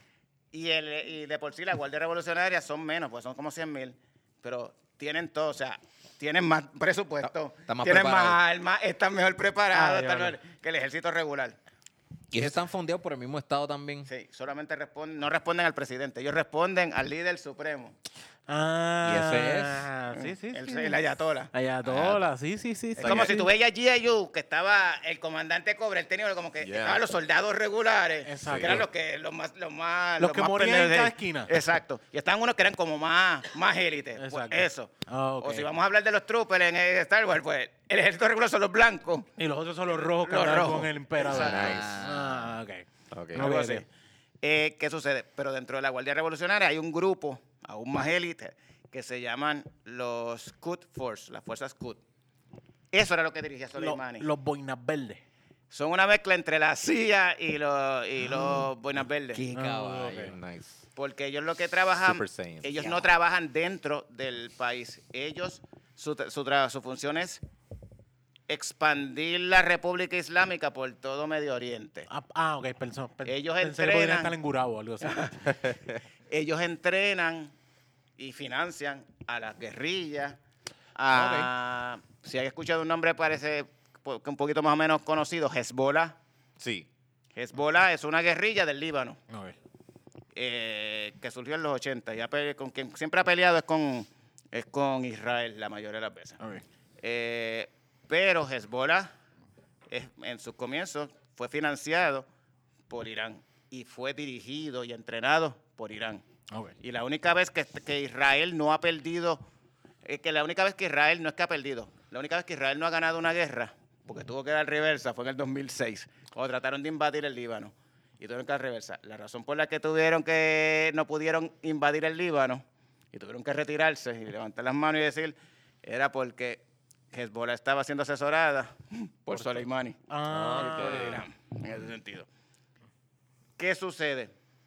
Eh, este grupo lo que hace simplemente es entrenar guerrillas, entrenar a Hezbollah, trabajar en Siria, eh, hacer terrorismo a nivel internacional.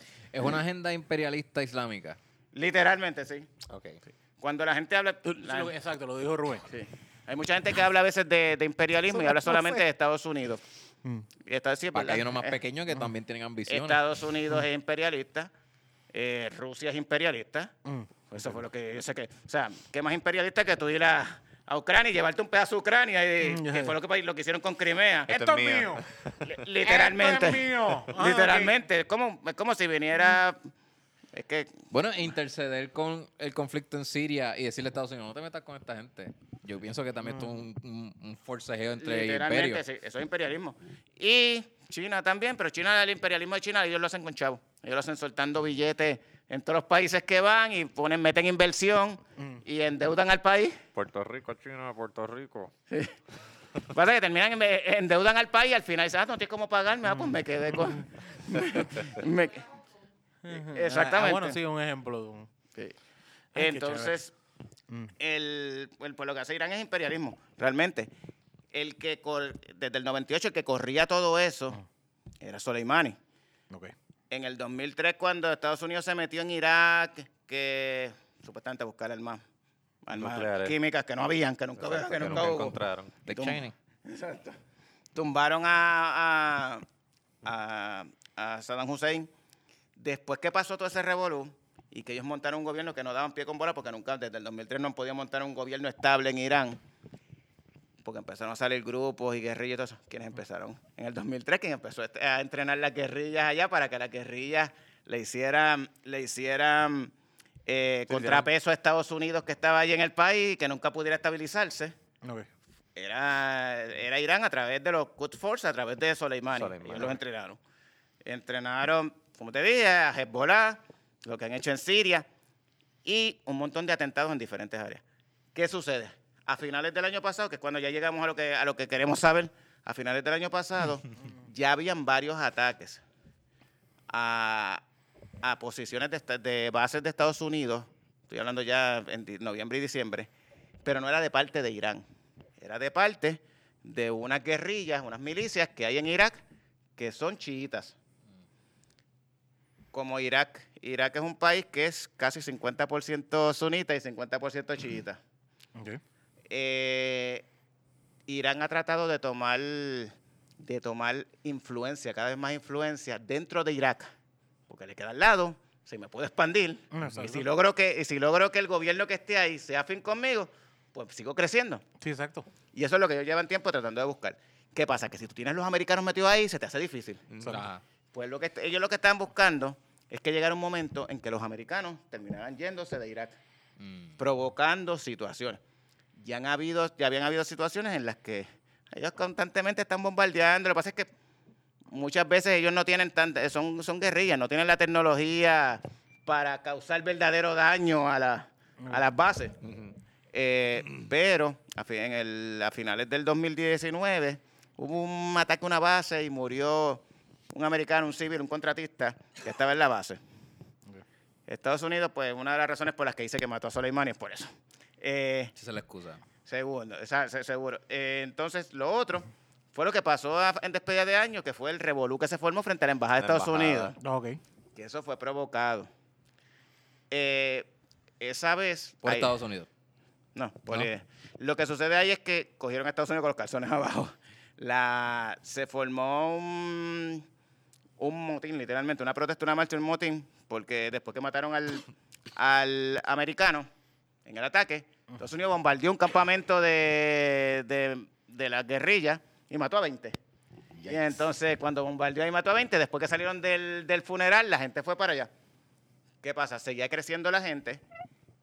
La embajada no está libre. Es que hay un, como que un cerco alrededor donde se supone que el ejército de, de Irak Ve, vele, Vele. tenga su- Pero el ejército de Irak son unos pendejos, literalmente. O sea, el ejército de Irak, cuando llegó ISIS, ellos soltaron las armas en el Pues, y 2013. salieron corriendo. Y salieron corriendo. Y ahí- se quedó con la, ISIS se quedó con la mitad. Se- se- La razón por la que ISIS tenía armas adelantadas era porque lo- los iraquíes que tenían armas que le dieron los americanos, soltaron todas las armas y salieron corriendo. Oh, Yikes.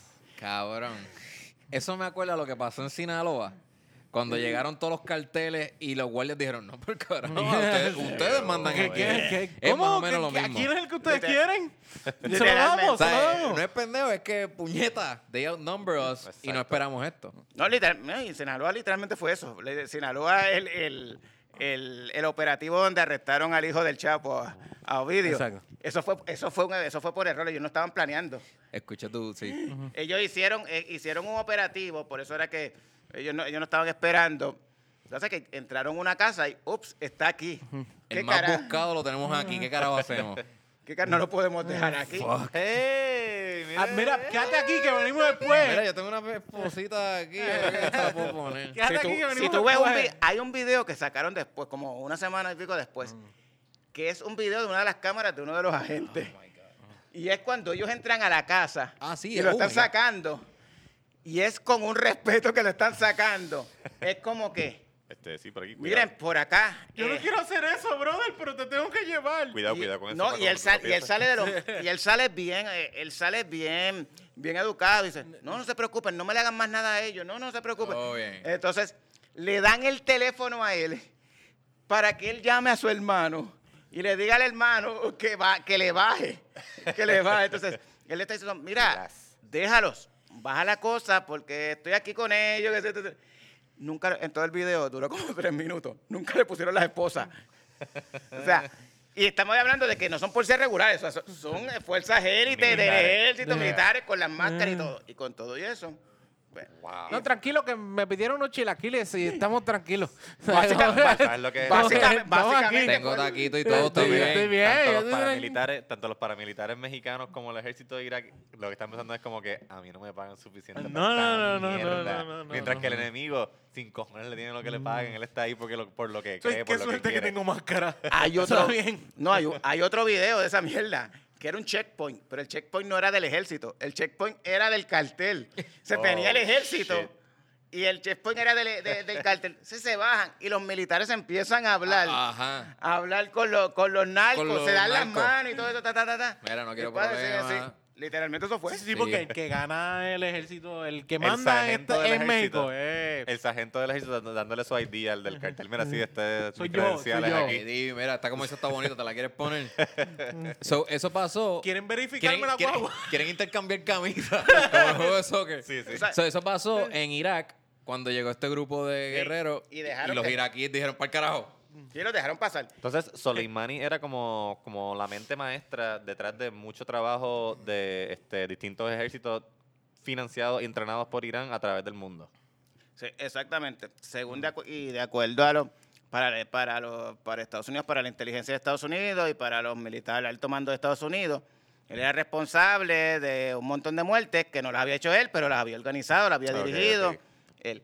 ¿Qué sucede? Cuando pasó el motín de la embajada, el motín de la embajada, lo único que estaban esperando de Irán era que se formara un revolú y que llegara un momento en el que, lo- en que los marines tuvieran que dispararle a la gente inocente. Estaban provocando. Oh, wow. Para que se muriera par de gente y entonces Echar se- culpa al público y- eh, públicamente. eh, mundialmente, exacto, para que la comunidad internacional también viera todo esto, ah, que este abuso y obligar a Estados Unidos a sacar las tropas. Corillo, alguien se va a llevar un tiro, pero tranquilo, lo están haciendo por su país. Sí, esa parte no se lo han dicho, no. Esa parte están, están cucando. Habían parte, habían dentro de los, dentro del mismo grupo, había algunos que, que sí era el pueblo regular, pero también estaban guerrilleros y todo esto. La idea principal era eso. En la embajada no habían suficiente en aquel momento. Habían, podían haber 20 Marines, pero 20 Marines no daba para, para todo eso, o sea, no tenían apoyo aéreo. Rápidamente llegó, después un momento llegó un helicóptero y un par de helicópteros, llegaron 100 Marines, pero lo más importante es que llegaron aviones y helicópteros. Y lo que ellos hicieron fue un show of force, que, que empiezan a volar los apaches, a tirar luces de noche, y es para que, para que la multitud sepa como que Eh, Sí, rompan sí, sí. Ey, Sí, estamos como, como, aquí, estamos como aquí. tú ves que supuestamente están buscando. Después que tú ves un helicóptero con una luz para abajo, tú dices, oh shit, aquí están buscando un preso, están buscando a alguien, o están haciendo algo. Sí, sí, sí, como que hay una, es una amenaza y no, no tiene que ver con uno, pero como quiera uno se queda como Si que, oh, esa es tu shit. mamá con la correa, como que, Sí, mira, tú sabes, lo que, tú sabes que te podíamos hacer si tú- algo. ajá, si tú pasas por ahí, o sea, si tú vuelves a sacar mala nota, te vamos a Te la, fucking... ense- te la muestra y te dice, enseñas ahí. huélela, Huele. huélela, huélela. No, literalmente fue eso. Exacto.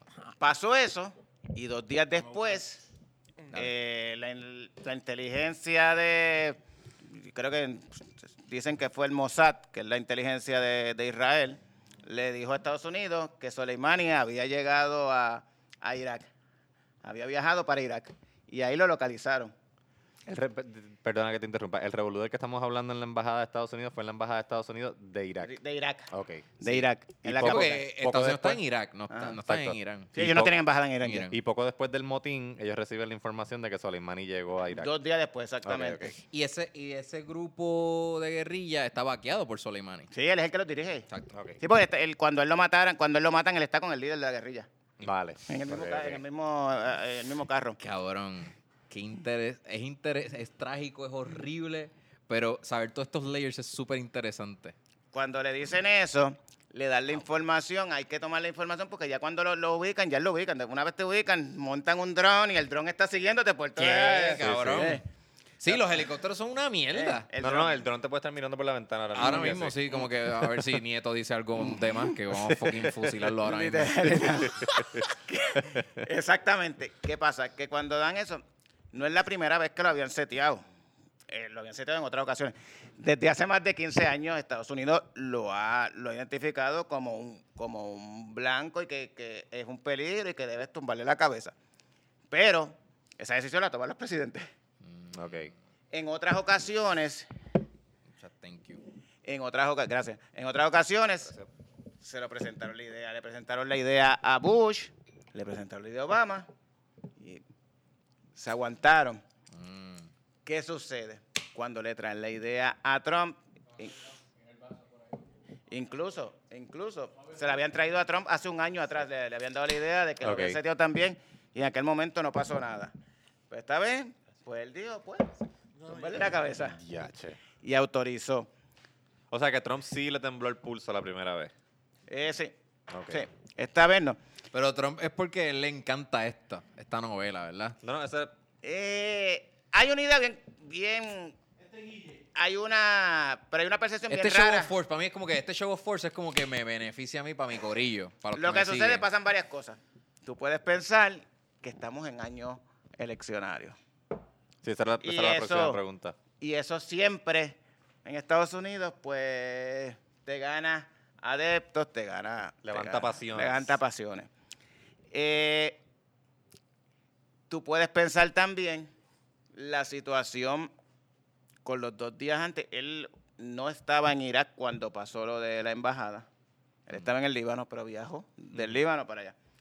Supuestamente lo que ellos dicen es que cuando él viajó para allá era porque les iban a seguir coordinando más ataques eh, contra objetivos americanos, porque la idea de ellos es precisamente que los americanos terminen de irse de, de Irak, De Irak. porque tan pronto se vayan los americanos de Irak.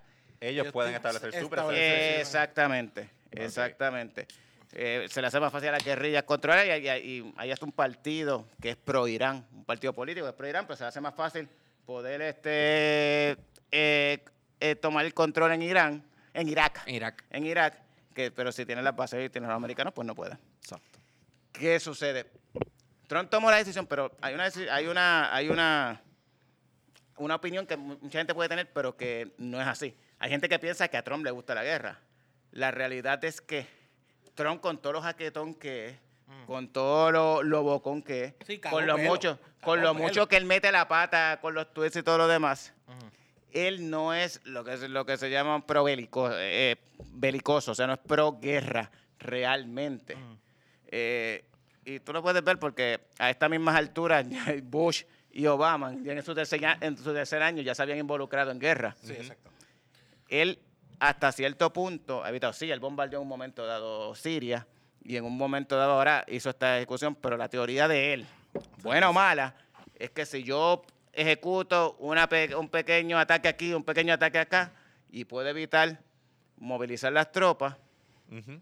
esto, me veo mejor, exactamente. Él le prometió a su gente, a su base, que él iba a sacar las tropas de Medio Oriente. Pues bla, bla, bla. Sacó una gente, sacó unos cuantos de, de Afganistán y sacó los importantes de Siria, que eran los que protegían a los kurdos. Ah, Eso sí. Pero es- esas son movidas que, que, que tú haces para... eh, básicamente la creencia de él es que yo no tengo que estar metido en las guerras de los otros países, ni apoyando a los otros países, ni apoyando a más nadie. Esto es América, América First, o sea, a mí lo que me interesa son los americanos y yo no tengo por qué estar metido en esos revoluciones que otra gente se haga cargo de eso. Ok. Es lo que él predica, pero por otras cosas, pues le, le mandan más soldados a, a Arabia Saudita para seguir peleando en Yemen. Así que es doble discurso, pero es lo que él trata de proyectar.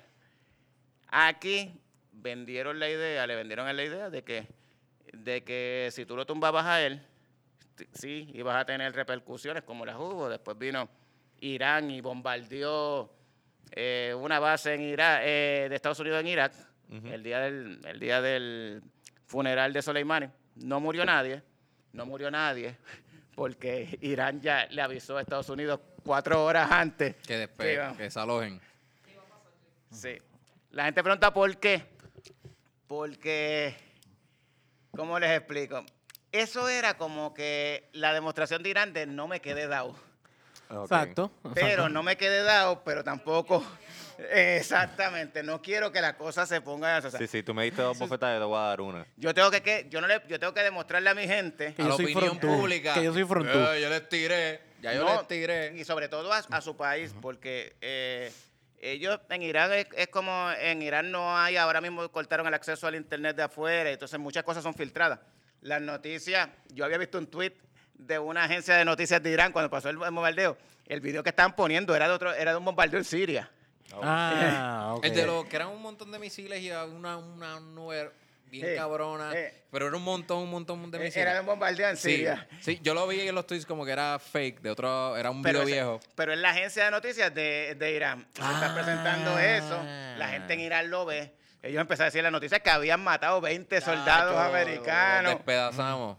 Ok. Ellos lo que hacen es que le dicen, mira, yo voy a tomar, básicamente, yo voy a tomar venganza. Yo no me voy a quedar dado. Mm, sí, exacto. Yo voy a bombardear. Es más, yo tengo cara, yo, yo voy a bombardearte esa base que tú estás ahí. No te voy a decir, no te voy a decir cuándo, pero Mañana a las 3. va a ser, va a ser antes de las 10 de la noche. Entre las 6 de la tarde y las 10 de la noche. Así que tienes par de tiempo. No te estoy diciendo que saque a la gente, pero Tienes Eso- 6 horas. Te voy a bombardear. Ah. Tienes 6 horas. Exactamente.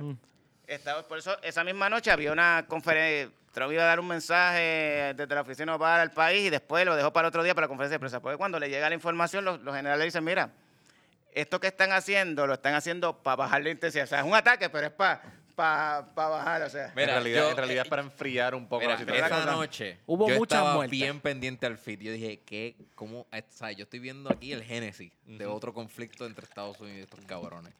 Y exacto, pasaron las horas y decía, pues aquí no está pasando nada. Aquí no veo ningún, ni, ninguna ofensiva de Estados Unidos. sí. Sí, exacto. Donde sea. Sí, exacto, pero nosotros acá podemos ver el broad y es bien, era más confuso y Sí, fue como-.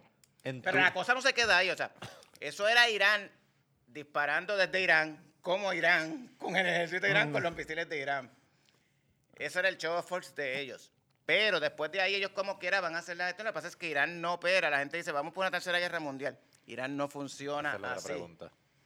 Esa es la otra Ne- pregunta. necesita, necesita que un tipo de, como, como quien dice, Bueno, aliado. necesita aliados sí, sí, porque si no es me tercera imagino. guerra mundial, porque Esa es la otra pregunta, ¿verdad? Porque el trending topic ese día era que, se, que empezó la Tercera Guerra Los Mundial. chistes. los tweets ¿Cuán- están explotados. ¿Cuán cierto es Sí. Literalmente. exactamente? Ellos No va, a ser un conf- no, no va a ser un enfrentamiento así, tú No sabes. pueden. La- Realmente, los- los- la mayoría de los No tienen el tanques. poder, no tienen la mayoría de los tanques que ellos tienen son de los 70.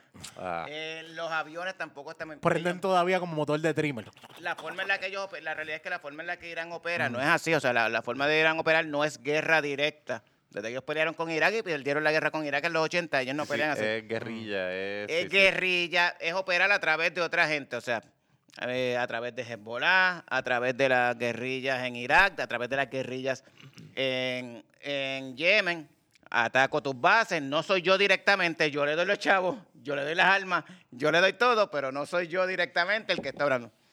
Por, e- en eso era que era bueno Soleimani. Y por eso que con todo y eso, la, al tú tumbarle la cabeza a él, siempre va a venir alguien de detrás, pero el cerebro realmente era él.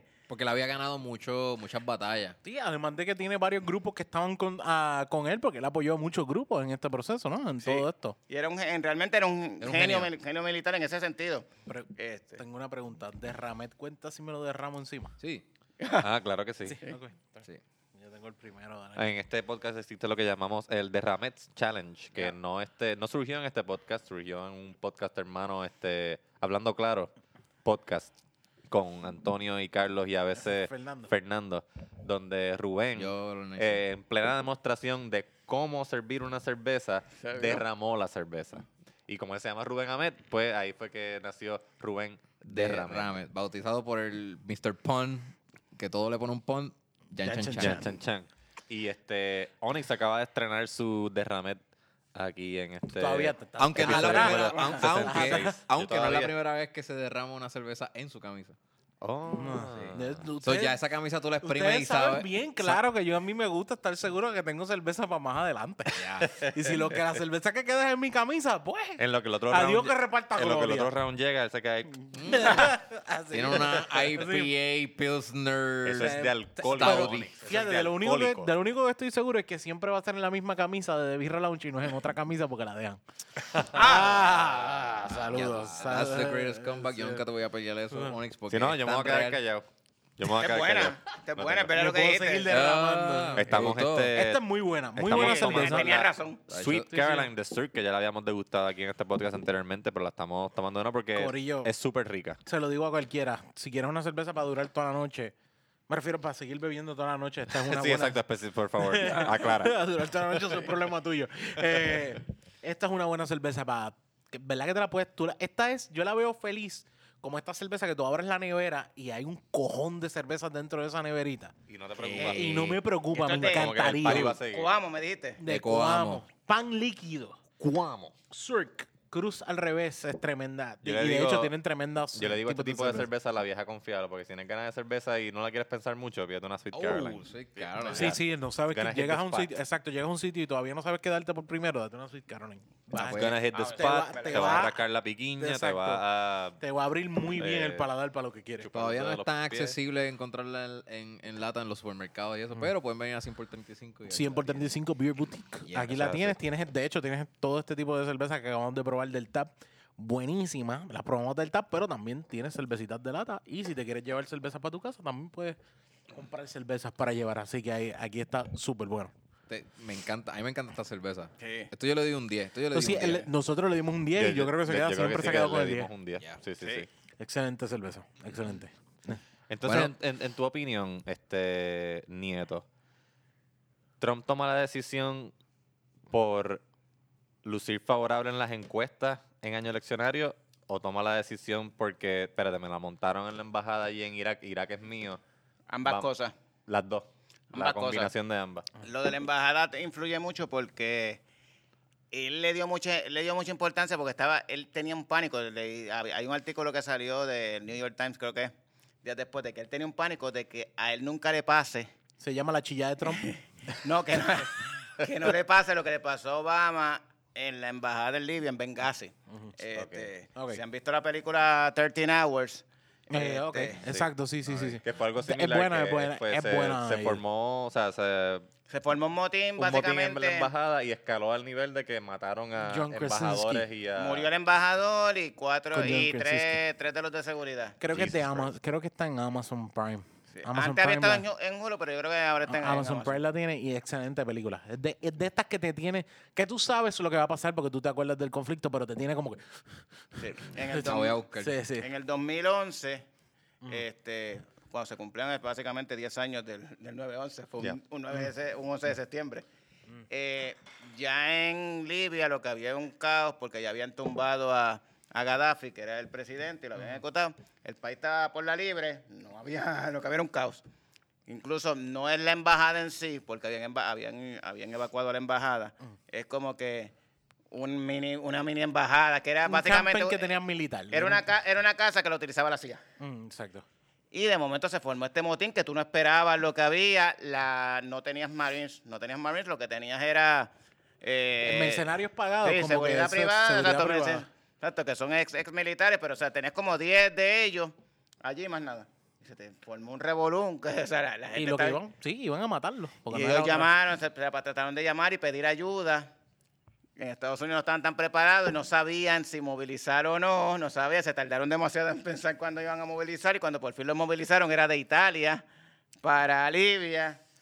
Y ellos estuvieron, por eso que la película se llama 13 Hours, porque estuvieron 13 horas A lo que podían llegar. bajo fuego allá adentro tratando de, de repeler eso. Murió el embajador en el primer ataque y, tres de los de seguridad que estaban ahí.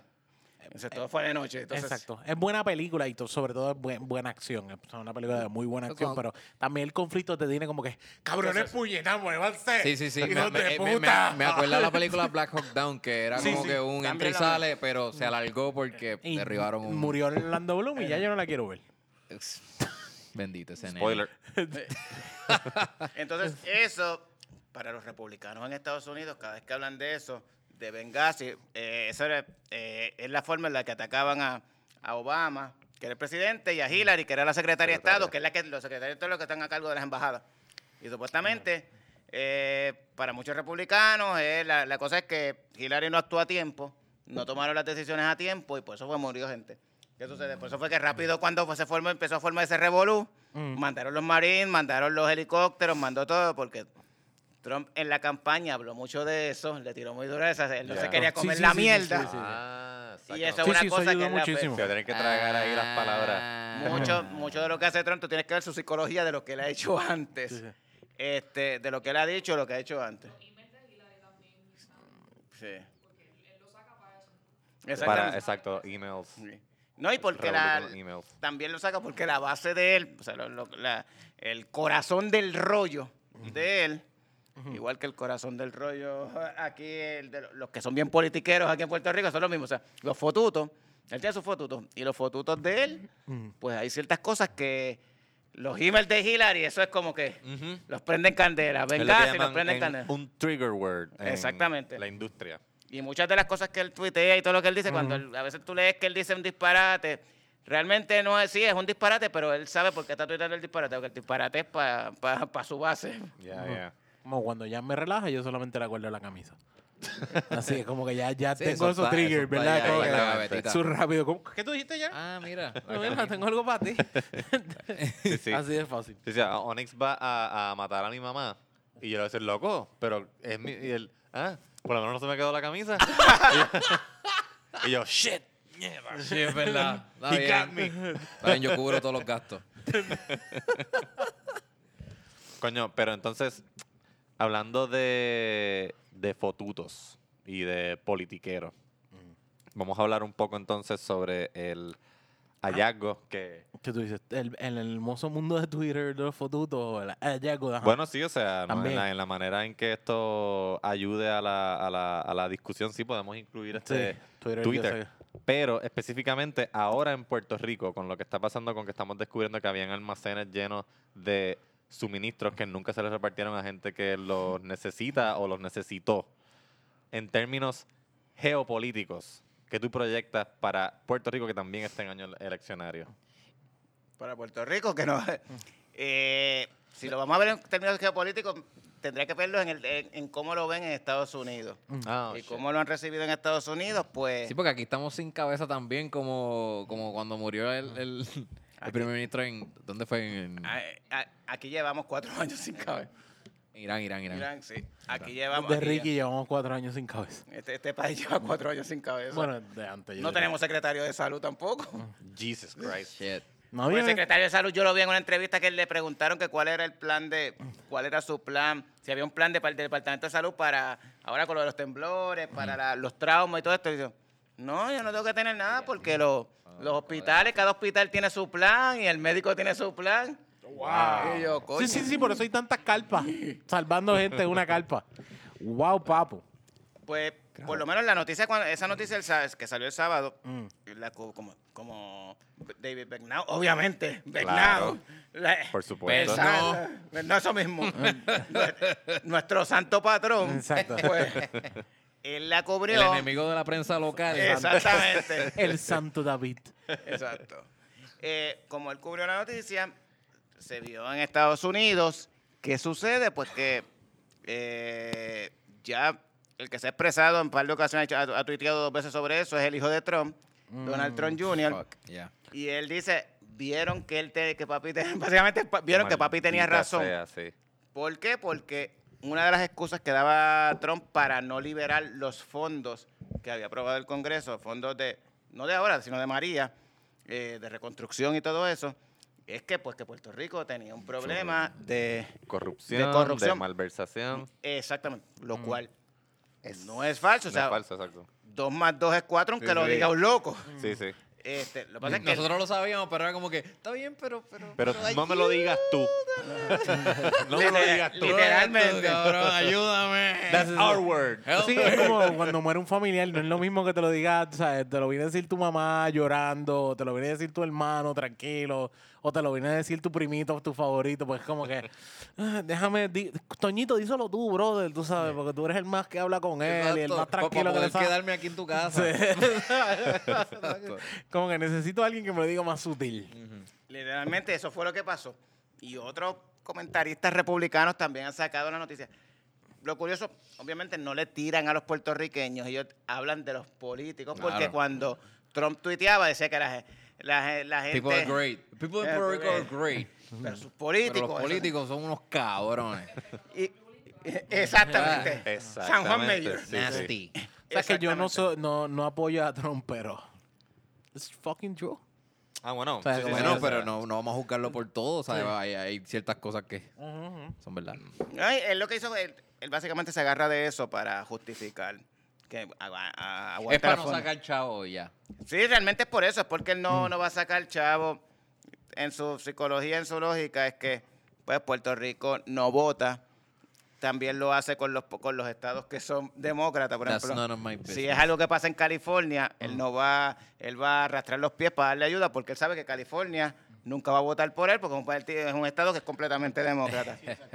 Sí, pero si es para Texas o para Florida, ahí sí. De cabeza. Exactamente. Pues pasa lo mismo con Puerto Rico. Él sabe, ajá, no importa, ellos no van a votar por mí porque no pueden votar por mí. Este, les podemos enviar esto, pero aguanten la cosa, pues tampoco le va a soltar muchos chavos. Porque la realidad es que él no quiere soltar el dinero. Porque el dinero, ellos prefieren utilizar el dinero y moverlo para, El para muro. defensa o para el muro o para la guerra. Eso, filo, Sí, exacto. Y en, y en los políticos este, puertorriqueños, pues tiene ese gancho. De decir como que yo no, no, yo no puedo desembolsar chavos. No es porque yo los quiera para otras cosas, es que esta gente son unos corruptos y como es bastante, es tan, es tan diáfano la corrupción en Puerto Sí. Rico, pues olvídate, va a seguir dándole Sí. ese, machacando Es ese punto y- y lo- hasta home. Y, y los, los- mira, los políticos corruptos son tan brutos que se la dejan la ficha tan fácil. ¿sabes? Ni, ni la mierda que hacen, la, el- La saben la pillería que hacen, saben cubrirla Sí. para que la opinión pública no, no sepa esta, Sí, es esta como, que como cuando el tecato te dice, esto es para comer, no es para droga. Ah. Es como que, loco, pues cúbrete, cúbrete la manga. Totalmente. O sea, cúbrete la manga y las puyas, ajá. o sea, las puyas que te estás dando en el brazo, trata de como que no, Ajá. no vengas a enseñar eso. Y, y, Y párate derecho, como que no, no, no, tú, tú puedes deja, derecho. deja de babiarte. Deja de balancearte. Como que sencillamente como que y, y bañate. Y Date báñate. un baño. Es para comer. Seguro que te necesitas para comer. Y yo, porque yo te compro un hamburger. No, no, pero dame chavo. o sea, es que, que está cabrón como que pues está bien, voy ahora y te voy a comprar un combo. Ah, no, No, pero no, es chico. Lo que pasa es es, que yo lo que pido es otra cosa. Ajá. Exacto, no, me gusta ese restaurante. Ese fast food. Sí, sí. Pues yo te puedo traer arroz habichuela. No, es que. mano. Básico, Eso No, es pero lo que me daban en la peor, peor es el que te pide exactamente lo que quiere. O sea, No, si el otro día estábamos en un Wendy, quiero cinco pesos. Y yo digo, puta. Cinco pesos, ¿de dónde tú sacas cinco pesos? Sí, ¿Qué pasó? ah? Jefe, te sobra algo. No, no, cinco. No, pero pe- peor es el que te dice. Peor es ¿Qué que te- dice, compramos un, combo de Asiago. ah, el, de, el de Asiago Ranch, pero este, grill. Eh, Cabrón, yo, Ah, pido, cabrón, shit. yo pido un, un four pack de 4 pesos. ¿Tú crees que yo te compré un asiago a ti, cabrón? El asiago cuesta como 8 pesos ese fucking combo. yo, no, yo no voy a comer carne molida. se- la carne roja hace daño. Yo creo que le roba hace daño. Y por el pollo. ¿Tú crees que yo coja cáncer?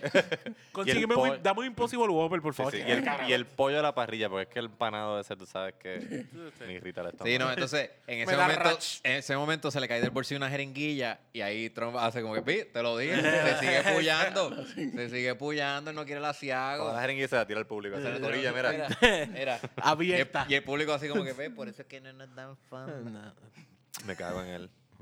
En Trump, no en el Sí. tecato. No, no, no, no. No en el tecato. Es la mentira Exacto. del en la, político. en la mentira del político también. Y, cuando, entonces, tú también. te- y por ejemplo, cuando tú ves los comentarios, después ves esa noticia en Twitter, ves los comentarios abajo, ves los gringos, el gringo te dice, ah, viste, tienes razón, es verdad. O sea, esos políticos son bien, son bien... Sí, sí. so- es- mira cómo tienen a la gente que le están negando las ayudas.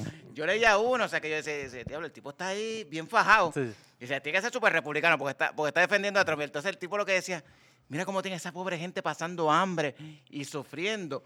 Dice, Entonces te dice que está pasando hambre, pero por eso mismo es que no le podemos dar más dinero. Porque yo como, cabrón, o sea, me acabas de decir que, eh, acabas de decir que la gente está pasando hambre, pero no le podemos dar más No, dinero. no, no, no, no, ¿Cómo- exacto. cómo que no? No, por eso, por eso la, la, la, la metáfora del tecato funciona también. Pero no, no, no, no lo he hecho. Ay, bendito, míralo, pero le vas a dar algo. Pero no lo a usar bien. No, porque no lo a usar no bien.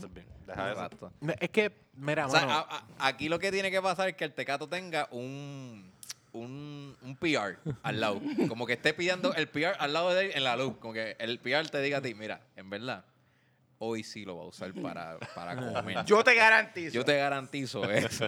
Que Pues déjame sería- comprarle el combo. Esta, No, analogía, no. esta analogía mía es el mismo pueblo ahí tratando de decirle, miren, te- vamos a llevarlo nosotros mismos en mi, mi Toyotita Yaris, voy a viajar al sur y voy a llevar los suministros. Pero es que Ese sería el PR que también, estoy ten- pensando. también tenemos que ver que esto es una realidad de mucho, no es solamente de los políticos, y de los voy a tirarle mal un poquito más a los puertorriqueños.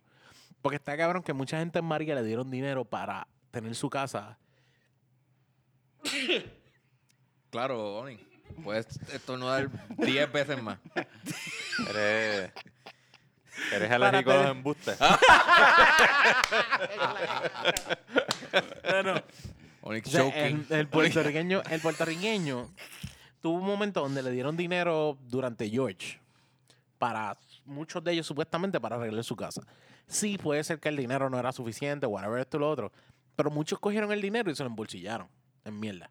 Y está cabrón que tú vengas ahora como que esperar puertorriqueños que le dan dinero y terminan cogiendo las cosas para chavos para otras cosas.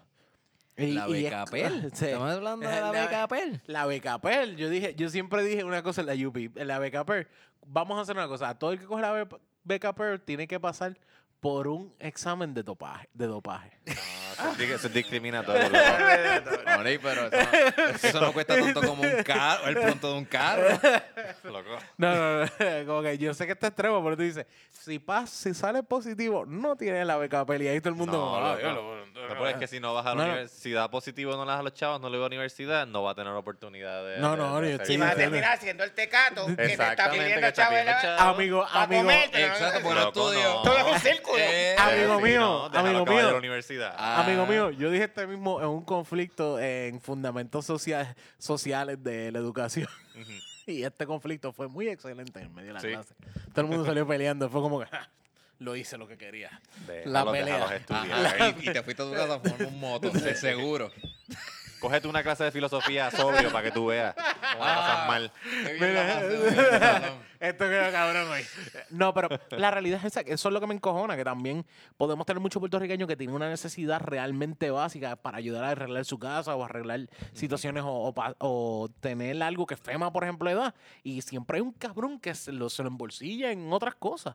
Y ese es uno de los problemas que tenemos que- como conflicto, como puertorriqueños de per, per se. Sí estamos mal ante el punto de que hay muchos políticos que están súper al garete. No te lo voy a negar. Pero por favor, existe también una cuestión donde sí tenemos que también crear una conciencia de un pueblo que también a- aprenda a administrar su propio fondo. Pues yo creo que como FEMA funciona como, eh, ¿verdad? Y corrígeme si me equivoco, es básicamente como una agencia de seguro. Es un seguro. Es un seguro. ujú.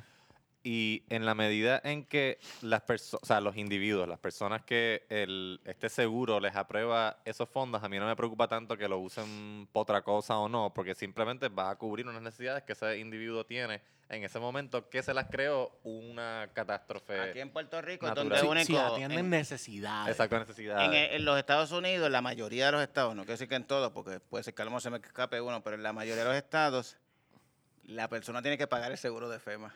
Aquí en Puerto Rico lo paga, no es que no lo pagan, es que lo, Lo paga el pagan los gobierno. americanos, exacto. No, lo paga el gobierno, lo paga que no te das cuenta. Ok. Este, pero es una póliza que se paga. Por eso es que ahora Ah. funciona como otro seguro. Ahora ah, anunciaron que por lo del terremoto, FEMA había aprobado, creo que eran un- hasta un máximo de 35 mil pesos. O sea, que, Mm. que no te da para un carajo, porque si se, se te cayó la casa completa a Sí, 35 sí. mil pesos, ¿para qué te da? Este, para comprarte un, un trailer, un vagón y, y habilitarlo ponerlo, como sí, casa. sí, sí. Pero eso es, hasta un máximo, o sea, que no quiere decir que, que a todo el mundo le dan 35 mil dólares. Pero eso depende, es después de que tú le reclames a tu seguro. O sea, si no tienes seguro, pues entonces vas a FEMA. Pero si tienes seguro, tu seguro va primero antes que ir a FEMA. Ok. Ok. ok, ok. ¿Y lo que no te cubre el seguro te lo puede cubrir FEMA?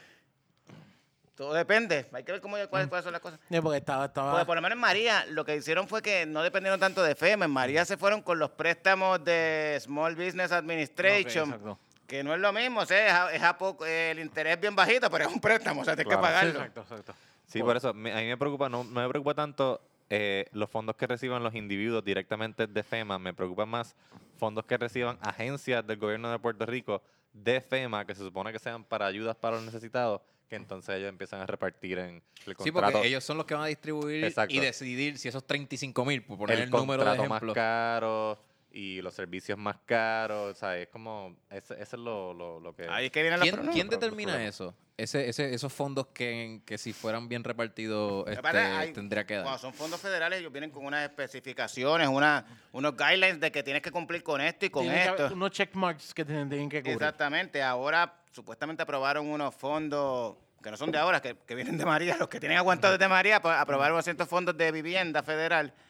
Y esos fondos tienen unos guidelines que tienen una- unas especificaciones, una eh, incluso uno de ellos es que tienes que tener, tienes que normal, tienen que legalizar el terreno donde de la propiedad. O sea, hay muchas casas Wow. cuando tú vives en el campo o cuando tú eh, en parcelas, muchas veces hay una casa, un terreno que era de abuelo y abuelo se lo, lo fue dividiendo entre, los entre los hijos sí, y, sí. entonces no- y no hay papeles. Y es de ellos, o sea. Y Ahí FEMA va a decir, no, anteriormente FEMA lo que te hacía era que con una FIDAVI, este, que con, una FIDAVI ellos estaban resolviendo en María. Ahora lo que dice es que supuestamente lo que, lo que se supone que, que va a hacer, tienes que legalizar todo eso. Y hay quien, yo no lo digo, pero hay quien dice que es que hay alguna compañía o algún bufete local Que lo que aprueba. tiene, que tiene ese guiso pendiente y por eso fue que lo Anda, incluyeron. pa. Y por eso fue que lo incluyeron entre los guidelines. Wow. anda, anda un tipo, un tipo corriendo con una planta y un printer en un carro para imprimir todo eso y filmarlo.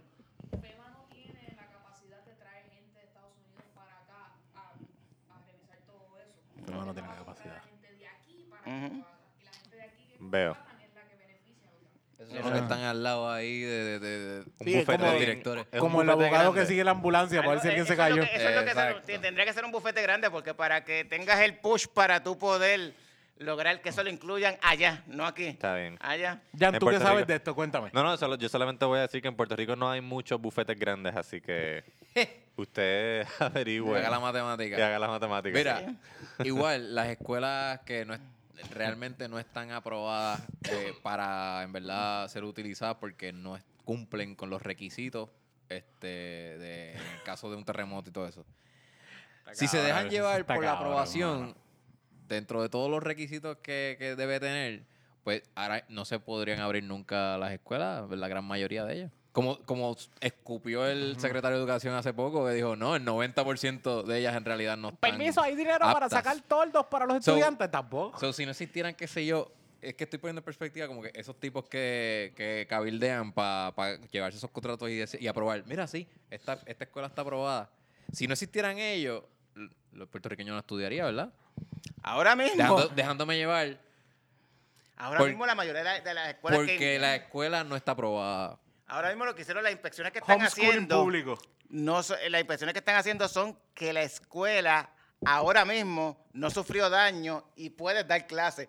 No te están diciendo Que las que escuelas la escuela aguanta un, un Wow. terremoto. Exacto, porque si nos dejamos ya por eso no estudiamos por cinco años. Sí, porque edificios públicos que están certificando no son los ingenieros, ni los arquitectos, ni nadie, es edificios públicos. Edificios públicos está certificando. Eh, de hecho.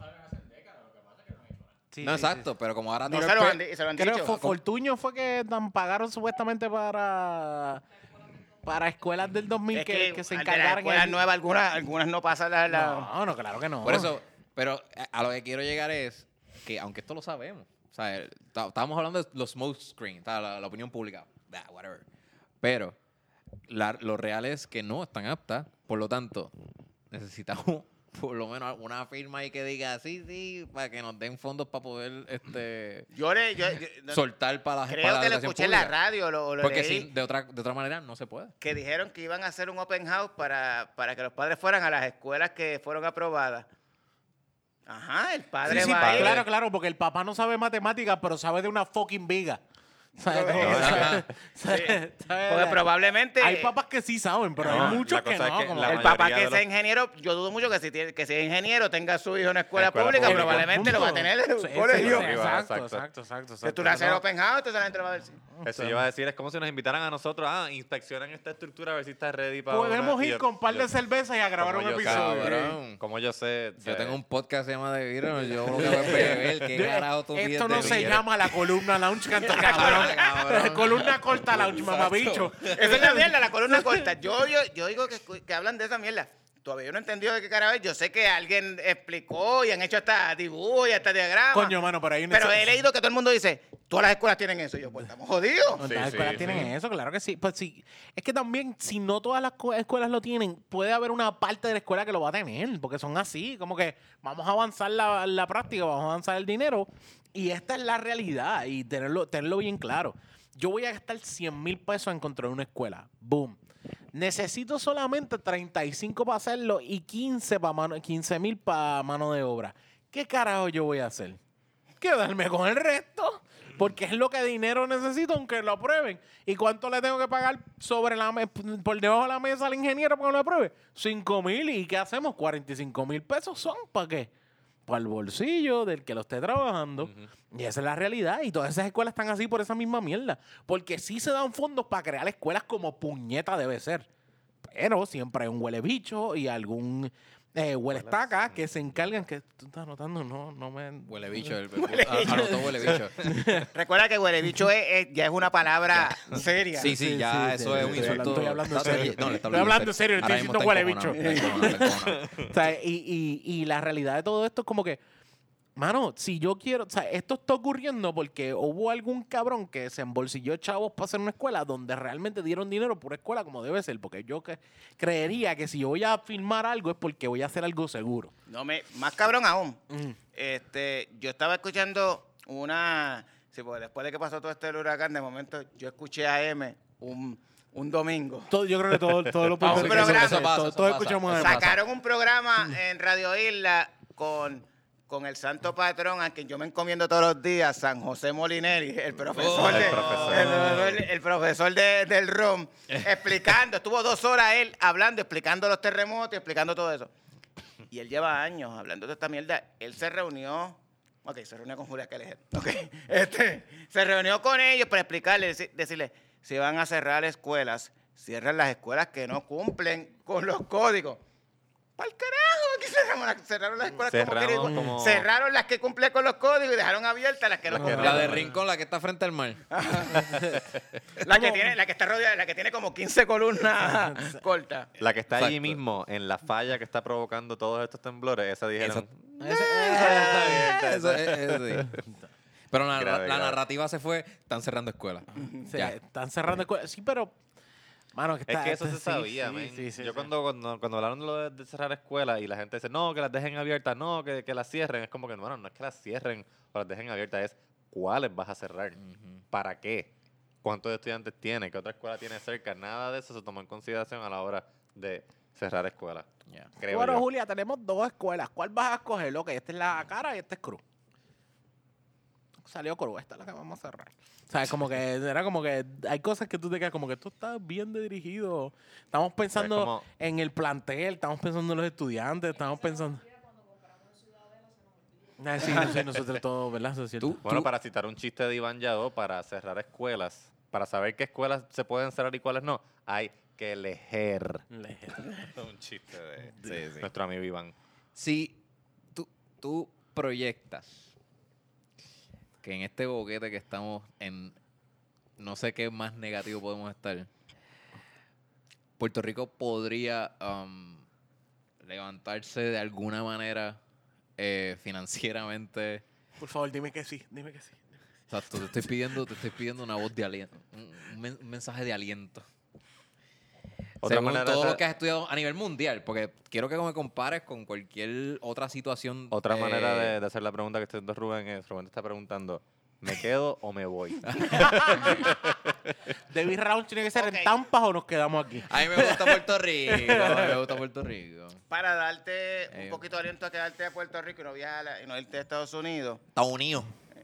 Hoy, ¿Quién piensa en Canadá? hoy ¿Toy? martes, martes que es 20, 20 Bueno, estamos 20. grabando. Estamos grabando el martes del 21 de enero. Ok, 21. martes 21 de enero se registró el primer caso del virus ese que, que, que, que surgió En en, China. China. Ya hay uno en Estados Unidos. Ok. Así que todavía no llega a Puerto Rico. Así Check que, it. Ah, me quedo aquí. Aunque ¿Qué con más? el 2020 que hemos tenido hasta el momento, ¿Quién sabe? ¿Quién sabe? ¿Quién sabe? Vamos, llega el doble. ¿Quién sabe si en febrero ya tenemos la plaga, la plaga o bubónica tenemos aquí? lepra, lepra o algo así. Ah, Regresa la peste bubónica, la lepra. o quizás el meteorito cae directo acá. Exacto. Un volcán. Febrero, sorpréndenos. Ah, Febrero, de enero de temblores, febrero de peste bubónica, marzo de meteoritos. Holy shit, o sea, tú lo que me acabas de decir es que, aparte, si, si no es por eso, lo otro que nos queda es, es ser Haití. Ya. Sí. sí, Porque básicamente. Haití, ¿sabes? Noticel ¿Quién- sacó, Noticel sacó una Es noticia más. de die- a 10 años de Haití. Cabrón, hay gente que todavía están viviendo en los En refugios. refugio. Sí, sí. Hay guerrillas que se, se han controlado sectores que ni tan siquiera la misma Policía Nacional Eso es- puede. Espérate, espérate. A intervenir. 10 años de Haití. Buen modelo. O sea, a 10 años de Haití. Del ¿Quién tiró eso? ¿Quién tiró ese Eso fue reportaje? Noticel. Noticel. Dio como un resumen de Sí, cómo- súper cabrón. Que, bu- que- gracias por ese mensaje de aliento.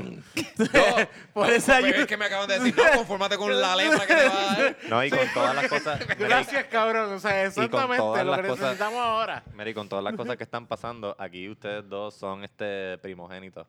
Así que si la cosa Sí, no, sigue nosotros escalando, vamos para allá obligados. ustedes Cam- van. Sí, Jan, Jan, vamos a hablar claro. ¿Qué? sí, sí. Primogénito, ah, por las plagas. Sí, sí, por las Yo pensé plagas. que era militar, cuestión militar. No, que militar. Ah, no Cabrón, cuando, me ve, el- cuando el tipo del army me vea, va a ser como... eh, No, no, eh, no. A ti tú cuestas más caro que... Ah, espérate, ya, ¿a qué te referías? Que, Las de- plagas de, de Egipto. que nos vamos primero. ah, El primogénito. ah, pues, Papi, wow. papi, en, mi, en, mi- en- referencia en- en- donde yo vivo hay un Bíblica, gato que wow. en, en donde yo vivo hay un gato que puede llenar la puerta de sangre con el gato que hay allí. Oh, Así se yo salvaron. también, yo también. Yo también tengo... Eh, Con el, el, que- ¿Cómo era el cabro? Lo que se usaba. Exacto, el cabro, el cabro. Bueno, este, Mr. Tonitas, espero que la hayas pasado muy bien. Nosotros hemos... La pasé cabrón. Nosotros la pasamos Wow. cabrón también. Eso es Nosotros importante también para la pasamos nosotros, cabrón. eso es súper Un aplauso importante. para nuestro invitado. Mr. Y, Tonitas y gracias por Nieto. toda esa información para que ustedes vean lo Cabrón, fucking nerdo este que es es- este tipo. este- Este, este- tipo es un caballo de verdad. Tú Este- tienes historia de, de a principios de siglo, me imagino que más allá. No hemos hablado de, de, de Este Mesopotamia. el episodio más inteligente que nosotros hemos tenido. Por eso le hemos pasado cabrón. Hemos, creo que hemos aprendido mucho. Nah. Así que te agradezco mucho que hayas estado aquí. Este, Y ¿dónde que se repita, que se Y que repita. se repita, y que se repita. Háblanos de eh, tu podcast. Háblanos de, de, The Grey Zone. The The Grey Grey Zone. ¿De dónde salió esa pasión de hacer podcast? Esa es mi terapia para el ADHD. Yes. Este, Básicamente, Sí, sí. sí, sí. Por eso yo grabo cuando me salen los cojones. A, a veces la gente me, escribe, me escriben por Twitter, Ah, mire, graba yo. No. Realmente cuando tenga el mood. Ah. Trato de grabar una vez a la semana, pero sí, sí. Búsquenlo, The Grayson, está ahí en todas las plataformas. Este, Bello. sí. Porque tú grabas más de una vez a la semana a veces. por cuando tengo el ADD encojonado. Necesito hablar. Y cuando tampoco he trabajado, bueno, hay mucho trabajo en la semana, pues tengo break así. Pero si no, no. Y, re- y recuerdo que cuando su- sucedió lo de Sinaloa, rápido tú dices, ah, Ah, sí. esto es un bochinche gigante, vamos a zumbar el Ah, tema. sí, esa vez, exacto, cuando pasó lo de Soleimani. Cuando pasó lo de Soleimani. Tenía los nenes en casa y tuve que esperar, grabé en la madrugada cuando por fin se fueron a acostar a dormir. este, ahí fue que pude grabar. Este, pero sí. Eh, Este, Sí, sí, cuando sucede un tema gigante, pues esperen un The Grey Zone. exacto. Si no, sale uno semanal hablando de diferentes temas. Ya. Muy bien, muy bien. De verdad. Y nos puedes invitar a nosotros, que no sabemos un carajo. A escuchar. a escuchar. Hola. Oye, lo que dijiste está súper cabrón. A tomar. No, para probarlo. Está bien, abro Sí, la botella sí, de, de whisky para Sí, Exacto, para, sí, sí. para lamber el ojo. bueno, vamos a hacer otra cosa más que lamber De un- uno, uno que otra vez un, oh, Ah, anda, para el uh, carajo. ah. Oh, Sí, sí. anda. Sí, Ya. ¿verdad? No, no. No, wow. wow. Wow, nieto, ¿cómo tú sabes tanto? Exactamente. Sí, después de dos episodios te vas a dar cuenta que no hacemos falta poder tener un soundboard. Ese sería nuestro. No Lo grabo. Sí, lo grabo. ¡Wow! ¿Cómo tú sabes Hoy, tanto? hoy tenemos invitado a Onyx. Tengo mi soundboard con todas las reacciones de él. Ese sería nuestro, nuestra aportación. Otra portada. Soundbites. Este- pero qué, qué, qué, qué cabrón que tengas toda esa información. Tú, ven acá, tú, tú estudiaste humanidades y Historia. historia, Yo soy abogado. pero, Ah. pero tu bachillerato fue en qué? Ah, en publicidad y mercadeo. Publicidad y Ah, mercadeo. wow, Oh. Left field. Hablando claro, yo desde chiquito, yo Pégate, pégate. este, soy hijo único. Soy hijo único y desde chiquito, pues, mi mamá compraba la enciclopedia y yo de chiquito leía enciclopedia. ¡Wow! Y, ¡Papo! pues, Ya, de ahí le cogí el gusto a leer y toda esa mierda. Y, ¿Hasta pues, qué edad leíste la enciclopedia? Hasta que, diablo, hasta que, hasta que, ¿18, güey? Todavía. ¡Un carajo! Hasta que te prende- empezaste a masturbar. eh, también. exacto, exacto. Entonces sientes mejor que Como leer. que- como que- Exacto. Hasta el como que- dial-up. Iba, de- Ok. iba de- exacto, eso iba a decirle hasta que llegó el internet y me acordé, puñeta, no, llegó el internet. no, eh. Wow. Hasta mano. que tenía la- la- las películas, bien, las- podía alquilar en, en las películas en el cuarto rojo de, de Video Avenue. Exacto. O sea, Ah, ya. yo, by, by the way, ¿tú tuviste enciclopedias en tu casa, Ruby? No. ¿Tú tuviste enciclopedias en tu casa? Sí. Cabrón, yo tengo 40 años. o Sí, sea, no, no, pero, no, sí. no, no. Pero yo tuve enciclopedias en mi casa. O sea, es Yo como tuve que enciclopedias en mi casa, esto pero es una prueba de los que no leían. Exacto, no de la la leí. enciclopedia. Es como que esto es una prueba. Yo pregunté, ¿qué es eso? Una enciclopedia. ¿Qué es una enciclopedia? Ah, un libro con información. Gracias, vamos a Super Mario. Ah, eso, esta área es inútil. No, no, pues, bueno, pues es que es eso, es una enciclopedia. ¿Y para qué sirve? Para que darte correazo mientras estás haciendo un proyecto de sexto grado. Para eso sirve. Yikes. Ah, ese, ese Sí, era sí. mi, es, No, para ¿sabes eso era mi Sí, la usé, la usé para un proyecto que tenía que hacer de Juan Morel Campo, un compositor. Cabrón, yo usaba la enciclopedia como cuatro veces al año. Loco, no, yo lo usé una vez. Ah, cho, El tú- resto tú- fue tú- internet. Internet, pues, Bueno, Ahí tienes la razón, Sí. porque, o sea, No, no, si no. tienes que te 30, clava. me- si tienes 30 Homeros, o sea, de no, Cagua también. caballo. Él, necesitaba la enciclopedia. mi dial-up eran dos cocos, cabrón. O sea, no es eso, es eso. ¿Sabes que para darle energía a mi dial-up yo tenía que ponerle un gallo Ah. a correr? Exacto. Porque el gallo y, quería y ese chingar la gallo gallina. era para verle las tetas hasta la taína. el Y iba calendario. bajando y se Eso quedaba así, se quedaba así. Exacto. Se quedaba So- a mitad. Se quedaba a mitad. So, la- corre, pollo, corre. corre. En ese Bien tiempo, Dale, bellaco. cabrón, que no se ve el pezón, no se ve. Exacto. en ese tiempo las cosas no estaban tan positivas, tú sabes, no era lo mismo. Así que sí, ya. eh, Es posible que Onyx lo haya visitado por unos cuatro veces al año. Exactamente. Wow. Terrible. Bueno, pues, este, muchas gracias por escuchar este episodio número 66. Valga la aclaración. Gracias, Onyx. Eh, queremos darle una de las gracias que hay que darle bien duro. Y si no estás, Corillo, tenemos un Patreon, puñeta. Antes que se me Ah, olvide, sí, antes sí. de que te interrumpa No, no, al no. final. Bueno, gracias, aquí estamos. Espérate, falta la gente del Gracias Patreon. a Zúmbalo, los del zúmbalo. Patreon, Corillo, hay contenido adicional en el Patreon muy, muy bueno. Ustedes Eh. se preguntarán, espérate, si hay que pagar por eso, ¿significa que ellos están esforzándose más para que ese contenido esté más cabrón? La contestación es que sí. Sí. Le estamos Sí, metiendo sí, sí. más. Y tenemos, tenemos un buen contenido. Y segundo, como que un poquito menos eh, ¿cómo te digo? Menos PG. No, esto, esto es R, esto es alcohol. Exacto. Somos esto es- R, Nos pero es más ofendemos. íntimo. Para mí la palabra Sí, más cabrona es íntimo, sí, sí, es intimidad. Es mucho más íntimo. Tú rápido quieres sí, estar un cuarto- Recuerden Tú rápido que- quieres estar en un cuarto oscuro con está recuerden cabrón, que nos hemos extrañado con cojones porque hemos tenido invitados todos estos episodios y ahora nos estamos compenetrando énfasis en Tra. pene. Ah. Y la cosa es que Buena. estos episodios nos están permitiendo como que intimar más todavía, así que si quieren saber más de cómo Jan ha hecho sexo oral, eh, pues porque pues, la economía está mala, pues ustedes pueden visitar nuestro Patreon. Eh, igual Onyx también tiene otras hazañas eh, Hablamos de las nenas. y todo. Hablamos de las nenas y todas pueden esas visitar cosas. el Patreon. Sí, Sí, y tenemos, ya tenemos dos episodios. so puedes entrar y escuchar todos esos episodios que es contenido adicional de ¿Cómo, nosotros. ¿Cómo se suscriben a Patreon. Patreon? Puedes entrar fácilmente a patreon.com y vas a buscar The Birra Lounge. O busca, mira lo más fácil, entra a thebirralounge.com y ahí tienes ese link directo para entrar a Patreon. Y en Patreon te puedes apuntar, tienes varios eh, tiers que te puedes, eh, puedes eh, eh, como dice, a suscribirte y apoyarnos. Y de esa manera también vas a tener unos regalitos que te van a llegar. El link rápido. está en el bio de Instagram, ¿verdad? Exactamente, en el bio de Instagram también, eh, no, bueno, en estos momentos tenemos los mapas de las ayudas, por el momento. Tenemos los mapas de las ayudas y los campamentos que puedes ir en el sur. Verdad, verdad. Eso es importante. Pero Patreon, eh, puedes entrar en TheBeerLounge.com y acceder y también entrar a Teespring. Gracias y siempre los vamos a mencionar todo ese corillo que está con nosotros en Patreon.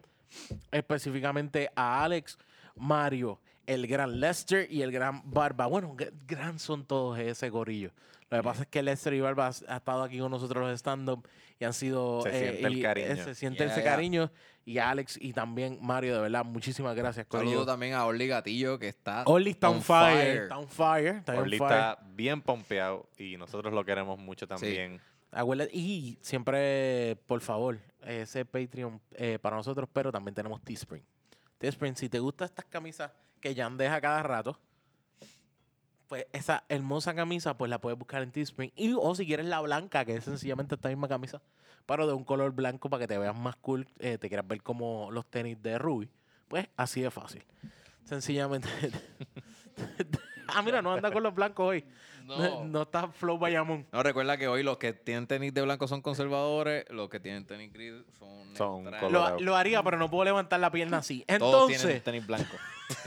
enseñaré a mi tenis blanco, pero no puedo levantar la pierna así. Así que Teespring y Patreon, ambos los puedes conseguir en TheBeerLounge.com. Ya. Antes de que pasemos a las demás partes, porque si no se nos. Sí, no, y también recuerden que nuestro canal de YouTube, suscribirse a nuestro canal de YouTube para Yeah. que reciban las notificaciones de todos los videos que estamos subiendo allí. Si estás escuchando esto en un iPhone y quieres darnos un rating de 5 estrellas y un review en la aplicación de Apple Podcast, nos estaría ayudando un mundo con eso. Y como siempre, recuerden buscar The Birra Lounge en Facebook, The Birra Lounge en Instagram, Birra Lounge en Twitter. y The Birra Lounge en todas las plataformas donde se escuchan podcasts. A mí me pueden conseguir en todas las redes como Jan Chan Chan, G-I-A-N, Chan Chan. Amigos, soy como arroba Onyx Ortiz en Facebook, Onyx Ortiz, y me pueden conseguir en Twitter como Mr. Birra Lounge. Eh, algo que quiero decir antes de que acabemos, así que no se me olvide. Da, da Rui. A mí me pueden conseguir en Instagram como Rubén underscore Ahmed, Rob underscore Tower en Twitter, fuck Facebook in the face. ¿Dónde conseguimos al gran, nuestro gran invitado de Mr. hoy? Tonitas. Me consiguen en Twitter bajo Mr. Tonitas. Nieto también. Lo, Él lo existe en Twitter nada más. Eh, sí, sí, porque los demás yo no los manejo. O sea, Facebook es para las tías y las abuelas. Exacto. Tengo Facebook. Facebook in the face. Tengo, tengo, yo soy una tía y una abuela. Por eso, sí. No, y Sí. Twitter, y Twitter es bien interesante, hay mucho drama y mucha, Ah, siempre, sí. mucha de gente teta siempre están a fuego. odiando. Eh, mira, eh, pues mira, una de las cosas que quería decir bien importante, queremos desearle súper cabrón a la gira de Eso Es. Oh, Ah, yes. sí, sí. Al El de de Eso los Es, éxitos. que Si estás está escuchando en su esto, gira. estás en Florida, en Connecticut, en... ¿Dónde más? Busquen en Texas. Van, A estar, Texas. a estar por todo, todo Estados Unidos. Vas a buscar en Tiquetera PR, ¿verdad? Eso es. Tiquetera PR. Tiqueterapr.com. Punto Ahí com. pueden conseguir todos los tickets. Todo Gente, de Washington, D.C., New York, Chicago. Ah, van a estar este, cerquita de algún- ahí Está en Killeen, Houston, Dallas. Aquí nosotros, Este, sí, esto es, cabrón. esto es de Cora porque ni nosotros no están dando ninguna pago por esta promoción porque los queremos No, pero con no, no, cojones. no. Espérate, espérate, espérate. Espérate, ¿Qué pasó? ¿Te, te dieron chavo? A mí, a mí nadie me... a No, Mira, le dieron chavo a Rubén. chavo a Rubén. Hay que joderse. Esto se parece a una cerveza, como yo diría, mi cerveza favorita, la B.O.B. de Ocean Lab. ¿Verdad que sí? Así de fácil. La B.O.B. Ocean Lab, la mejor cerveza ever. Para que ustedes sepan, ya no tengo ni que decirla. Yo telepáticamente puedo tirar esta fucking promo a través de Onyx. Pero, pero para fucking callarte la boca, cabrón. Chente, en el documental de eso es, Sí, se puso sí. la, la camisa de, de Birra Lounge. Eso está muy cabrón. Yeah, Muchísimas So, gracias. shout out, Chente, gracias por eso. Es un detallazo. No sé si fue a propósito, no sé si no, no tenías camisa. O sea, tenía ropa limpia ese día. Pero eh, se, se ve cabrón. Por lo menos y no la está aprecio. usando para lavar el carro que no No. tiene. No, no, no. Entonces, La está No, por lo usando menos usando para día limpiar. Tú sabes. eh, las perras. el- el de- caca la- de las De perras. repente veo a, la- a, a Calúa en el piso sobre la camisa. Sí, sí. Entonces, como que, ¡ah! Este cabrón. Ajá, Sí. exacto. Muchísimas no, gracias. estoy usando como, como, como una camisa diaria. Muchísimas Eh, gracias, Esto es importante, pues me voy a poner la camisa de. Lounge. Usted- Gracias, Chente. Muchísimas, muchísimas, muchísimas gracias. Y yo creo que también si, mira, esto es un podcast, esto es creado por nosotros, este contenido es desarrollado, nuestros invitados también son parte de nosotros y queremos muchas gracias y muchas gracias a todos los invitados que están con nosotros. Pero si también nos quieres apoyar y quieres darnos un mensajito para que nos dé algún tipo de, de apoyo, de promoción, también estamos abiertos a eso. Ujú. Eh, estamos buscando a alguien que nos apoye, nos den siempre, si eres un, si tienes un brewery que también quieres, quieres que nos demos la vuelta o, o un sitio de cerveza que nos demos la vuelta, let us know, de verdad. El podcast está puesto no solamente para emborracharnos y probar cerveza, perdón, para probar cerveza y, y pasarla bien, Exacto. no Ajá, emborracharnos, sí, sí, eh, sí, no, degustar no. cerveza, so estamos abiertos a que usted sea parte de Beer Lounge y de Beer Lounge también le llegue, porque yo creo que vamos, ya vamos a empezar a dar vueltas por un par de breweries, así que pendientes este año. Yes. Algo más que queremos decir ya, Chenche? Bueno, lo- yo creo que lo único que falta por decir es que la, Que la birra, birra los acompañe. Está bien cabrón, de verdad. De- de- esto es una graduación completa. Me hace falta la toga y el... El ¿Cómo gorrito se- de... ¿Cómo que se llama? ¿Cómo que se llama? ¿Cómo que se llama ese sombrero? sombrero de la graduación. Puñeta. No sé cómo se Ah, yo llama. no sé. No sé cómo se llama ese ¿Cómo ¿Sabes se cómo se llama ese sombrero? Birrete. En buscate un negro para que te lo respete. Muchísimas gracias por estar con nosotros. Ahora sí, ahora es oficial. Nos vemos.